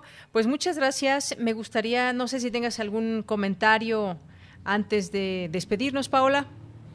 Pues eso, invitarlos a todas, a todos a que participen, a que echen un poco ojo, a que, a que compartan la información. Seguramente todos tienen en sus relaciones amigos, artistas, activistas a los que les interese participar. Y recuerden que también hay un, hay un apoyo económico a quien tenga, en que tenga 20 respuestas. Ah, mira, eso, eso también es interesante. Tómenlo en cuenta. Y te seguimos a través de arroba Paola Saeb. Así, ah, ahí estoy en Twitter arroba Paola Saeb, también pueden seguir ahí a Paola Zavala. Paola, pues muchas gracias y gusto en saludarte. Te agradezco mucho, Deyanira. Un saludo a tu auditorio. Buenas tardes. Gracias, muy buenas tardes a Paola Zavala, quien es subdirectora del Centro Cultural Universitario Tlatelolco y es jefa de la subdirección de vinculación de este centro. Continuamos. Porque tu opinión es importante, síguenos en nuestras redes sociales, en Facebook como Prisma RU y en Twitter como arroba PrismaRU. Prisma RU. Relatamos al mundo. Y ya va siendo la hora de comer para muchos, son las 2 de la tarde con 27 minutos y en este espacio le damos la bienvenida a uno de los poetas errantes en este martes 9 de junio. En esta ocasión nos acompaña Arturo León. Arturo, ¿cómo estás? Muy buenas tardes. Arturo, ¿me escuchas? Sí, sí, sí. Ah, ¿Cómo estás, Arturo? Ah, muy bien, Yanira. ¿Cómo estás tú? Bien, pues muy contenta de escucharte y pues preguntarte qué nos vas a presentar el día de hoy. Hoy quisiera hablarles brevemente sobre la poesía romántica o amorosa. Cuando hablamos de este tipo de poesía pensamos que pues uno de sus usos más importantes, frecuentes, es, es que sirve para enamorar, para seducir, para conquistar y pensamos que son infalibles. Un ejemplo puede ser este Cyrano de Bergerac de la novela La obra de Edmond Rostand y bueno, eh, en esta historia que este Cyrano está enamorado de Roxanne, pero Roxanne está enamorada de Christian de Neuvillet. Hay una escena que este, que nos habla de, de lo importante, de lo poderoso que pueden ser los versos, en la que eh, Christian de Neuvillet quiere darle un beso a Roxanne, pero Roxanne no quiere. Entonces le pide apoyo a Cyrano Y entonces eh, Cirano eh, le recita una de las de los versos más representativos de la obra que dice algo así como al fin y al cabo ¿qué es señor un beso? sino un juramento hecho de cerca un subrayado de color rosa que al verbo amar añade y bueno esas palabras tuvieron tanto peso que Roxanne se animó a darle un beso. Ahora yo quisiera preguntar en el mundo que vivimos en pleno siglo XXI. Los poemas románticos siempre sirven para ligar y entonces yo los invito a que descubramos la respuesta juntos en la siguiente cápsula que se llama Yo soy de esos poetas a la antigua, que espero que les guste y que se diviertan al escucharla. Claro que sí, pues vamos a escucharla, Arturo, y regresamos contigo. Adelante.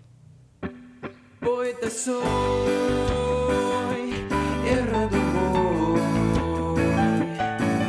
buscando el sonido que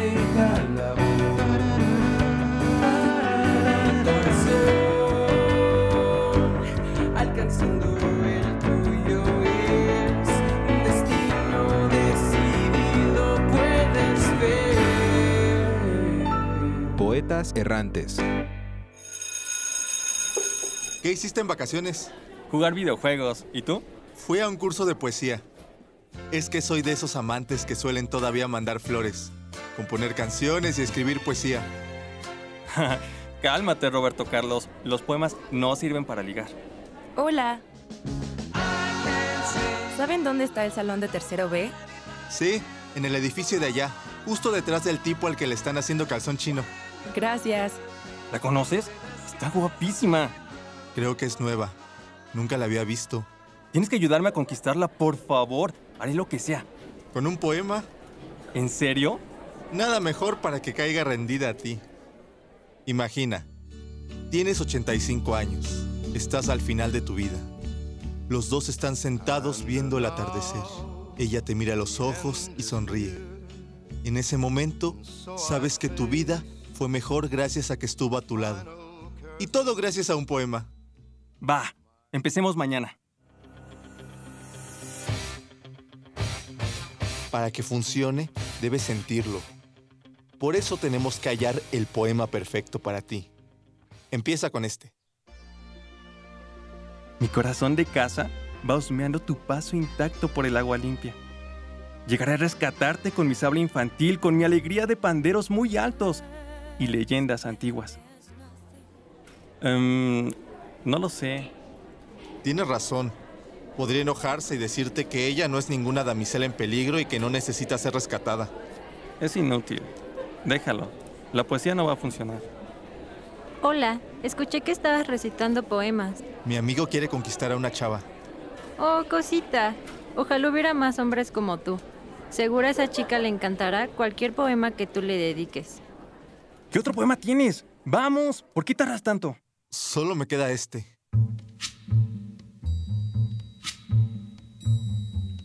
Ven, mi amor, en la tarde de Aniene, y siéntate conmigo a ver el viento. Aunque tú no estés, mi solo pensamiento es ver contigo el viento que va y viene. Tú no te irás, mi amor, aunque lo quieras. Tú no te irás, mi amor. Y si te fueras, aún yéndote, mi amor, jamás te irías. Es perfecto. Mil gracias.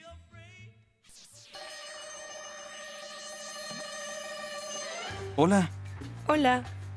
Te conozco. Eres el que recita poesía. Me gusta cómo declamas. Gracias. Estuve practicando con mi amigo porque quería recitarte un poema. Quisiera salir contigo. ¿En serio? Gracias. Espera. ¿Es tu amigo? Pensé que eran novios. Me hubieras dicho antes. Justo ayer comencé a salir con alguien más. ¿Qué? Pero ya tenía todo preparado.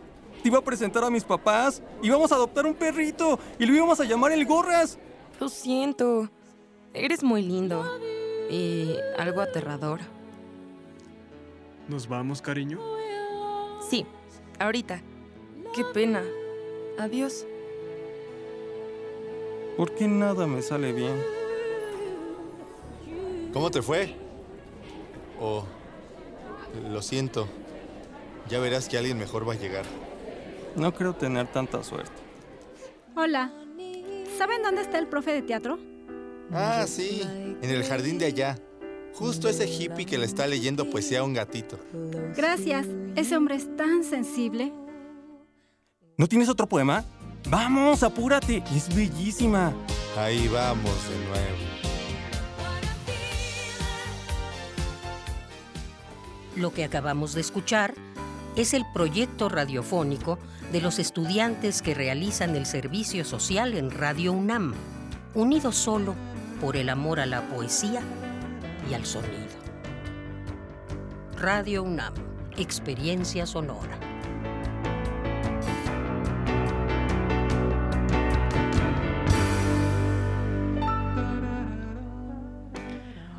Oye Arturo, pues sí, sí, sí nos divertimos a través de esta historia. Y bueno, es que con el amor nunca se sabe, caray. Hay certezas, sí, sí. hay incertidumbres, se crea, se teje, se sufre, se goza. De todo un poco pasa con el amor, ¿no? Sí, sí, sí. Y bueno, quería comentarles, por si quieren este, saber más de los poemas, los que salen este, en la cápsula, eh, uno de ellos se llama Campo de Girasoles, es de Aquilino Duque, y el otro poema es Ven, es de Rafael Alberti. Muy bien.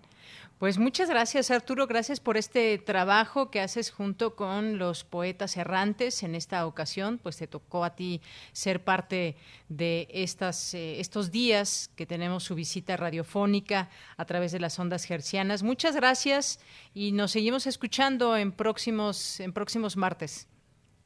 Sí, sí, sí, seguimos. Y recuérdanos las redes sociales. Ah, sí, este, nos pueden seguir en Poetas Errantes Radio UNAM. Poetas Errantes Radio UNAM. Muy bien, pues muchísimas gracias Arturo. Que tengas muy buena tarde. Gracias, Bellanira, igual. Que estés bien. Hasta luego. Gracias Arturo León de los Poetas Errantes. Continuamos. Queremos escuchar tu voz. Nuestro teléfono en cabina es 55 36 43 39. Prisma RU. Relatamos al mundo.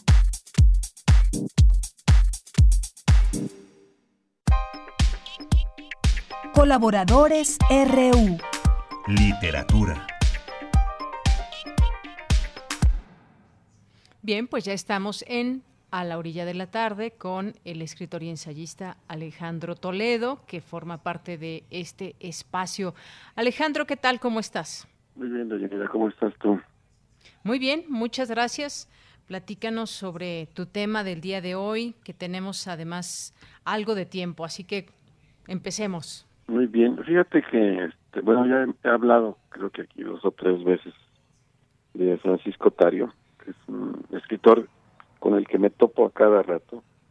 Aquí en la casa dicen que es un fantasma que nos que nos acompaña que incluso a veces se manifiesta en las noches con ruidos raros o con este como con voces que andan que andan por acá.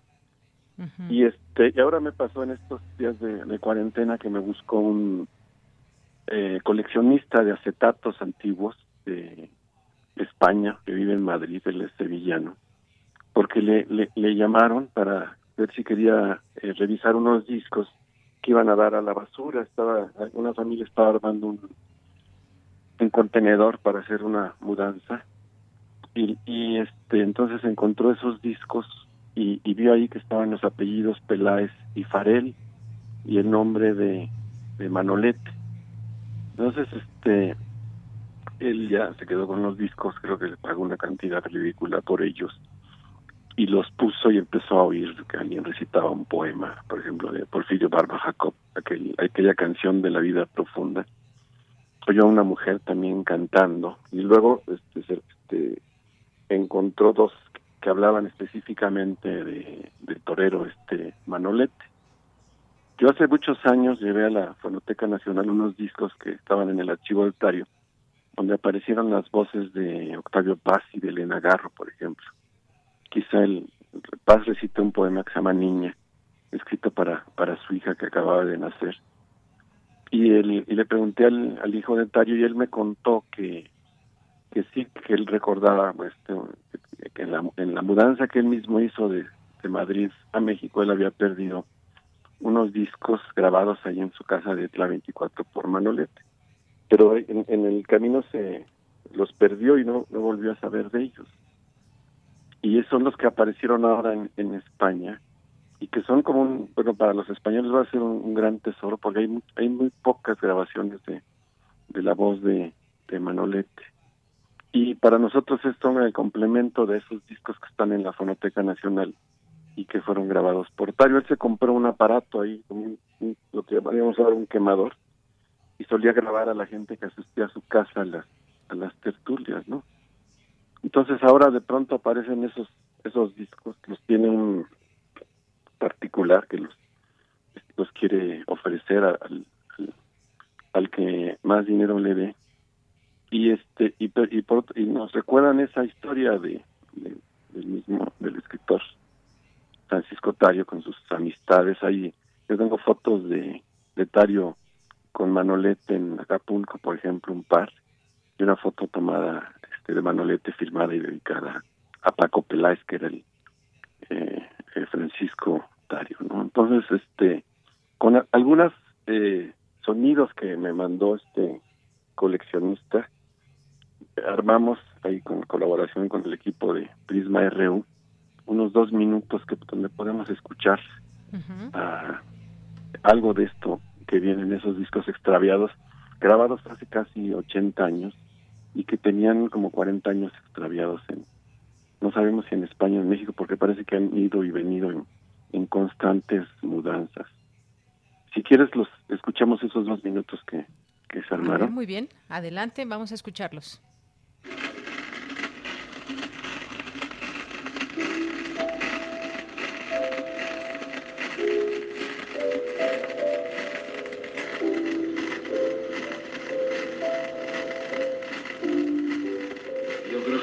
Que puede hacer Manolo, ¿no? Es dedicarnos a este disco también, ¿no? Que diga, hombre, siquiera esto que he cantado, dedicado para Gabino y para Lolita.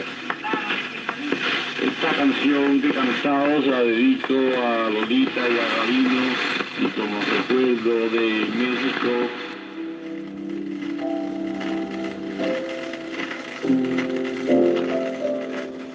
Cuando la muerte vidrié de mis ojos el cristal, mis párpados aún abiertos, ¿quién los cerrará? Cuando la campana suene, si suena en mi funeral, una oración al oírla, ¿quién murmurará? Cuando mis pálidos restos oprima la tierra ya sobre la olvidada fosa, ¿quién vendrá a llorar?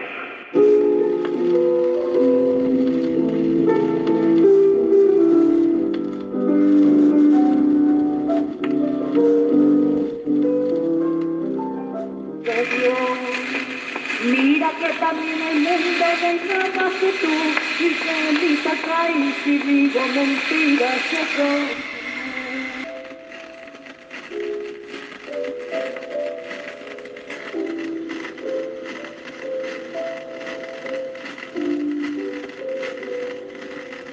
cansancio y definitivamente a oscuras. Valiente ignominia es el mundo. Tatiana se sentó en el lecho porque las piernas no podían sostenerla. Sin embargo, estaba extrañamente hermosa. Cuando llegues a casa, continúa él sin dejar de andar. El campo estará. Este disco va dedicado a mis buenos amigos que siempre recordaré, Carmen y Paco Peláez. ¡Hola, los amigos!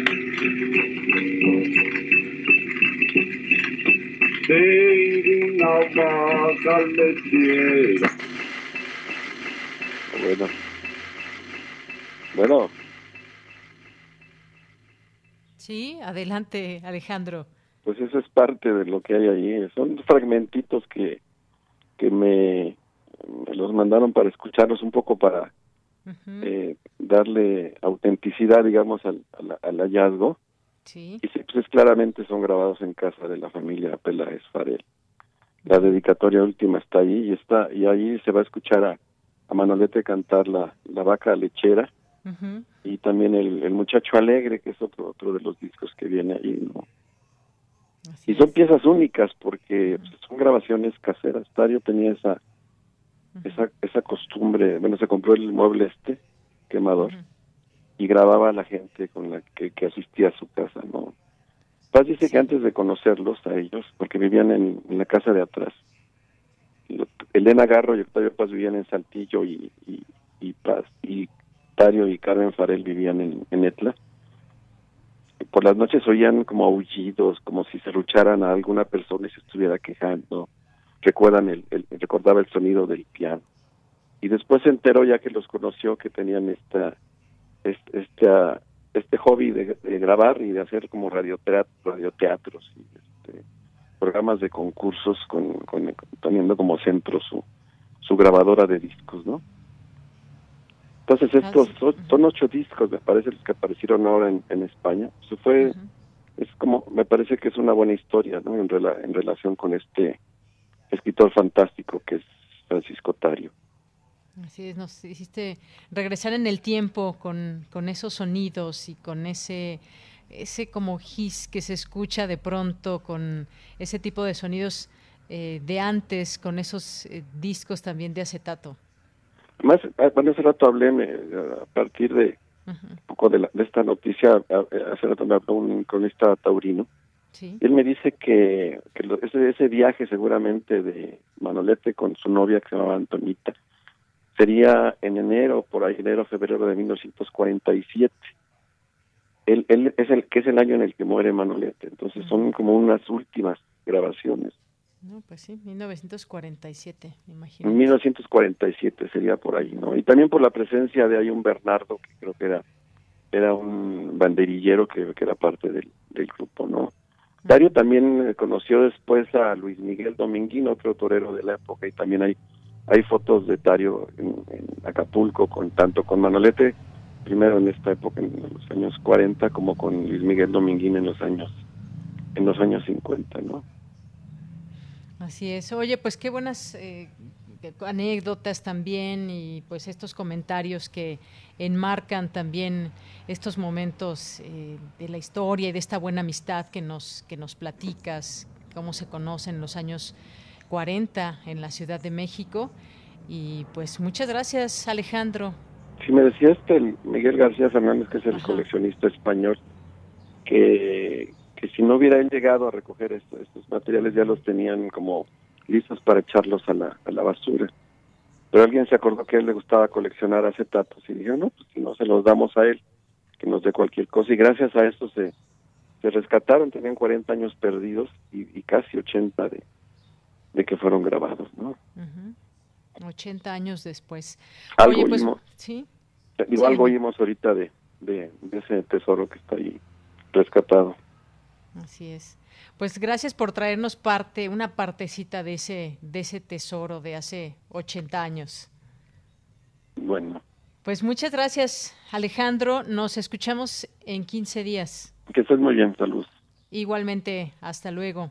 Alejandro Toledo, escritor y ensayista, y en esta sección de A la orilla de la tarde. Continuamos. Relatamos al mundo. Relatamos al mundo. Bien, pues son las 2 de la tarde con 47 minutos. Muchas gracias por continuar en esta sintonía. Al inicio le decíamos que pues la, FIL había, había sido galardonada con el Premio Princesa de Asturias junto con el High Festival y tenemos en la línea telefónica, le agradezco mucho que nos tome la llamada a Marisol Schultz, que es directora de la FIL Guadalajara, justamente. ¿Qué tal Marisol? Te saludo con mucho gusto, muchas felicidades. Gracias, Deyanira. También mucho gusto en saludarlos. ¿eh? Pues gracias, Marisol. ¿Qué significa este premio, este galardón? Lo que significa también este premio dentro de la literatura, de las artes y pues todo lo que lo que pasa en torno a este a este premio. Cuéntame parte de esa emoción. Pues sí, es un día que nos llena de alegría, de orgullo, de felicidad obviamente una, una sorpresa enorme, no lo esperábamos y pues como bien dices es un reconocimiento para todo el mundo de la cultura, de, las artes pero muy particularmente para estos espacios que se abren en las ferias de libro para el encuentro de el autor con sus lectores, del libro con sus miles de lectores, con sus potenciales lectores, el mundo de la literatura, etcétera, ¿no? Entonces realmente es un momento que nos llena de, satisfacción, ¿no? Y, y bueno, pues yo lo único que te puedo decir es que estamos realmente felices. Claro que sí, me lo imagino. Pues imagínate este año también, pues cuántas cosas, cuántas historias que narrar. Hace unos momentos nos preguntaba una radioescucha que si se iba a llevar a cabo la FIL de Guadalajara. Le decíamos que pues aún no hay información al respecto. Si todo marcha bien, pues se tendrá esa oportunidad, pero porque además es un, un, centro de, un lugar de encuentro de muchas personas y personalidades de, del mundo muy importante y que, pues bueno, seguramente ahí se tendrá la oportunidad de, de narrar mucho de lo que nos está pasando ahora y que también será material para muchos y muchas escritoras. Sí, mira, nosotros todavía no podemos definir qué va a pasar este año porque es un año en el que, como todos sabemos, vivimos en la incertidumbre y nuestros planes son de aquí a 15 días. No podemos saber qué va a pasar en 15 días con la situación, perdón, es sanitaria, pero nuestro, todo lo que estamos haciendo y lo que lo que pensamos es que tenemos muchas posibilidades de que la FIT se realice. El tema es cómo, es decir, en qué condiciones, con qué medidas, con qué tipo de controles. Eso es lo que no podemos en este momento ni asegurar ni comentar porque todavía es muy prematuro. De que tenemos planes de que se lleve a cabo la feria, sí, tenemos muchos planes y lo que estamos valorando en este momento tenemos sobre la mesa y trabajando con, con el equipo, pues distintos escenarios para que se realice, ¿no? Entonces, eso en su momento, cuando ya lo tengamos más definido, lo, lo daremos a conocer pero pues yo sí, creo que, es un buen momento justamente por el confinamiento y por todo lo que ha vivido la humanidad, pues para que volteamos a ver eh, eh, la posibilidad del encuentro y para que le demos un valor, como te decía antes, a estos lugares del encuentro de la literatura, ¿no? De las industrias culturales. Entonces, este reconocimiento es un reconocimiento, por supuesto, para la FIL, con, junto con el Face Festival, pero que nos hace valorar o revalorar todas las ferias de libro en, todos los países y de todos los niveles. Claro, tanto esta Feria Internacional del Libro de Guadalajara, como mencionabas el High Festival, que son encuentros que tienen a los libros, al pensamiento como su eh, esencia medular y que han sido elegidos entre 28 candidaturas de 15 países y que pues presentan los más importantes puntos de encuentro de escritores, de lectores y la cultura en el mundo. Así que es una muy buena noticia para México y como bien dices, eh, de cualquier manera se va a llevar a cabo. No sabemos exactamente las características con todo que esto que está pasando y que se sigue moviendo esta pandemia y estos números que acontecen, pero sin duda seguirá siendo un punto un punto de encuentro. Así es, eso seguirá eh, será un año especial, como es un año especial para toda la humanidad, pero con la gran esperanza y con la gran certeza de que, de que la FIL existe y se reconoce mundialmente y mucho a través de este premio, ¿no? Entonces nos llena de, una enorme satisfacción y por supuesto también nos hace refrendar un compromiso, ¿no? De, de la difusión de nuestro idioma en particular y de la literatura en general y las artes y la ciencia. Claro, porque bueno, pues desde su inicio y que ya tiene desde 1987, pues ha ido, se ha convertido ya en un fenómeno literario universal que tiene además una resonancia, una gran resonancia popular y una participación de miles de personas todos los años y que se convierte pues en una producción también de la lengua española y que se puede tener acceso a lo que está pasando en el mundo visto desde un análisis muy peculiar y también tantas presentaciones de libros y, también momentos importantes para el mundo que se discuten ahí, momentos nacionales también, es decir, es, es demasiado la FIL, la FIL Guadalajara. Pues muchas gracias, Marisol. Eh, te agradezco mucho, aprovecho para enviar un, un, saludo a toda la, audiencia de, de, Radio UNAM, aquí en particular, y un abrazo a todos quienes hacen posible. Claro que sí. Pues muchas gracias y muchas felicidades de nueva cuenta. Gracias, hasta luego. Hasta luego, muy buenas tardes.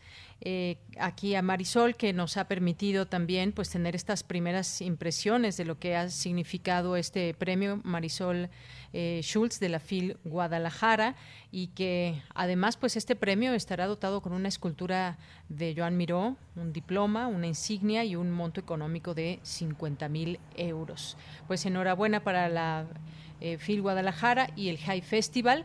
Y nos vamos ahora, nos vamos ahora con la voz de Margarita, Margarita Castillo, que nos tiene un poema y que le mandamos un abrazo. Ayer fue su cumpleaños, muchos saludos y abrazos, Margarita, y que también se han hecho presente en nuestros radioescuchas con esas felicitaciones. Esto que vamos a escuchar, bueno, ella siempre lo presenta, así que adelante.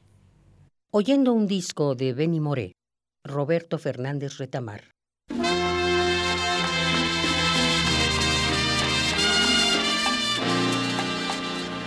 Es lo mismo de siempre. Así que este hombre está muerto.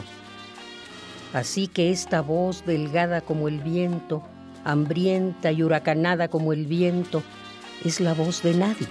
¿Cómo fue? No sé decirte cómo fue. No sé explicarme qué pasó. Pero de ti me Así que esta voz vive más que su hombre y que ese hombre es ahora discos, retratos, lágrimas, un sombrero con alas voladoras enormes y un bastón.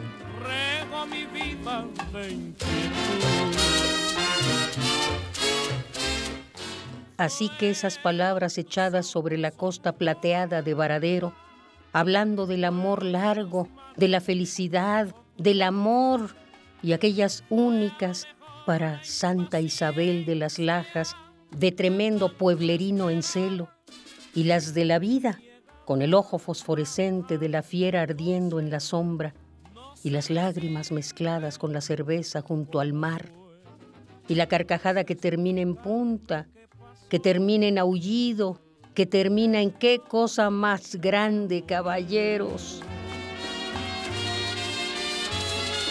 Así que estas palabras no volverán luego a la boca, que hoy pertenece a un montón de animales innombrables y a la tenacidad de la basura. De verdad, ¿quién va a creerlo? Yo mismo conocer más que yo mismo, ¿no estoy hablando ahora? Pues lo mismo de siempre. Así que este hombre está muerto.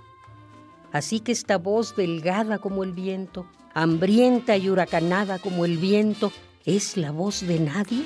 Fueron tus ojos o tu boca, fueron tus manos o tu voz fue a lo mejor la impaciencia de tanto esperar. Oyendo un disco de Benny Moré, Roberto Fernández Retamar. Tu llegada más, no sé, no sé decirte cómo fue.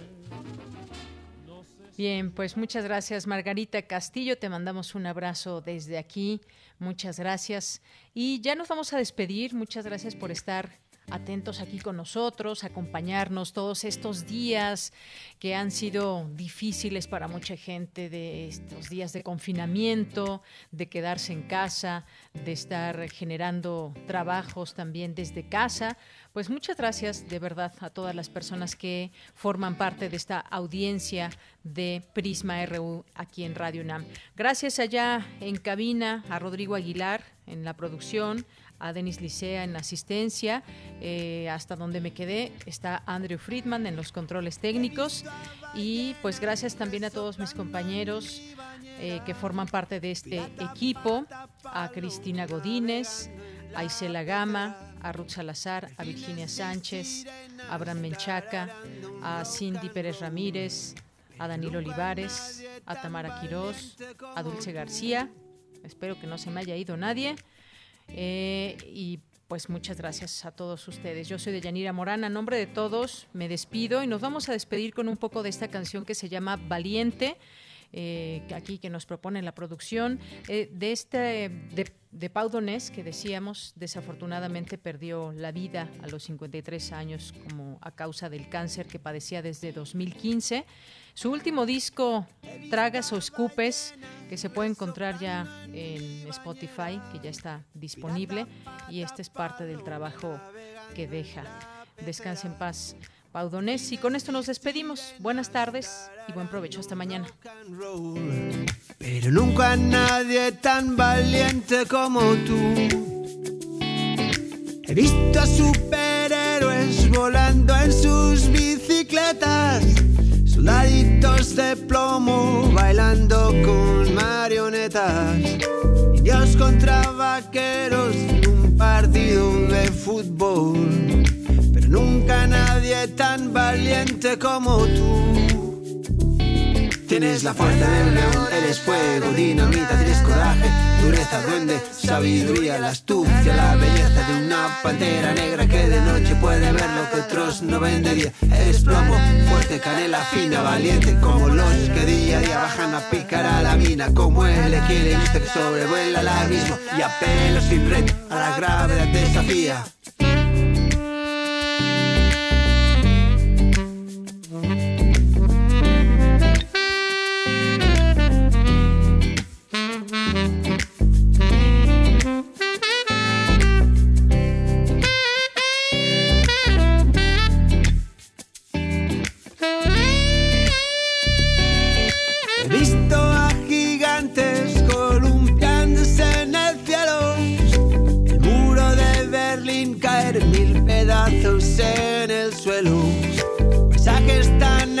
Hermosos solo existen en los cuentos.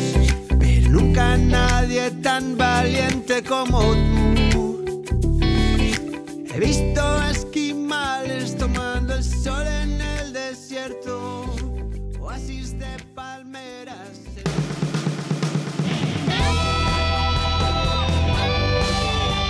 Prisma RU.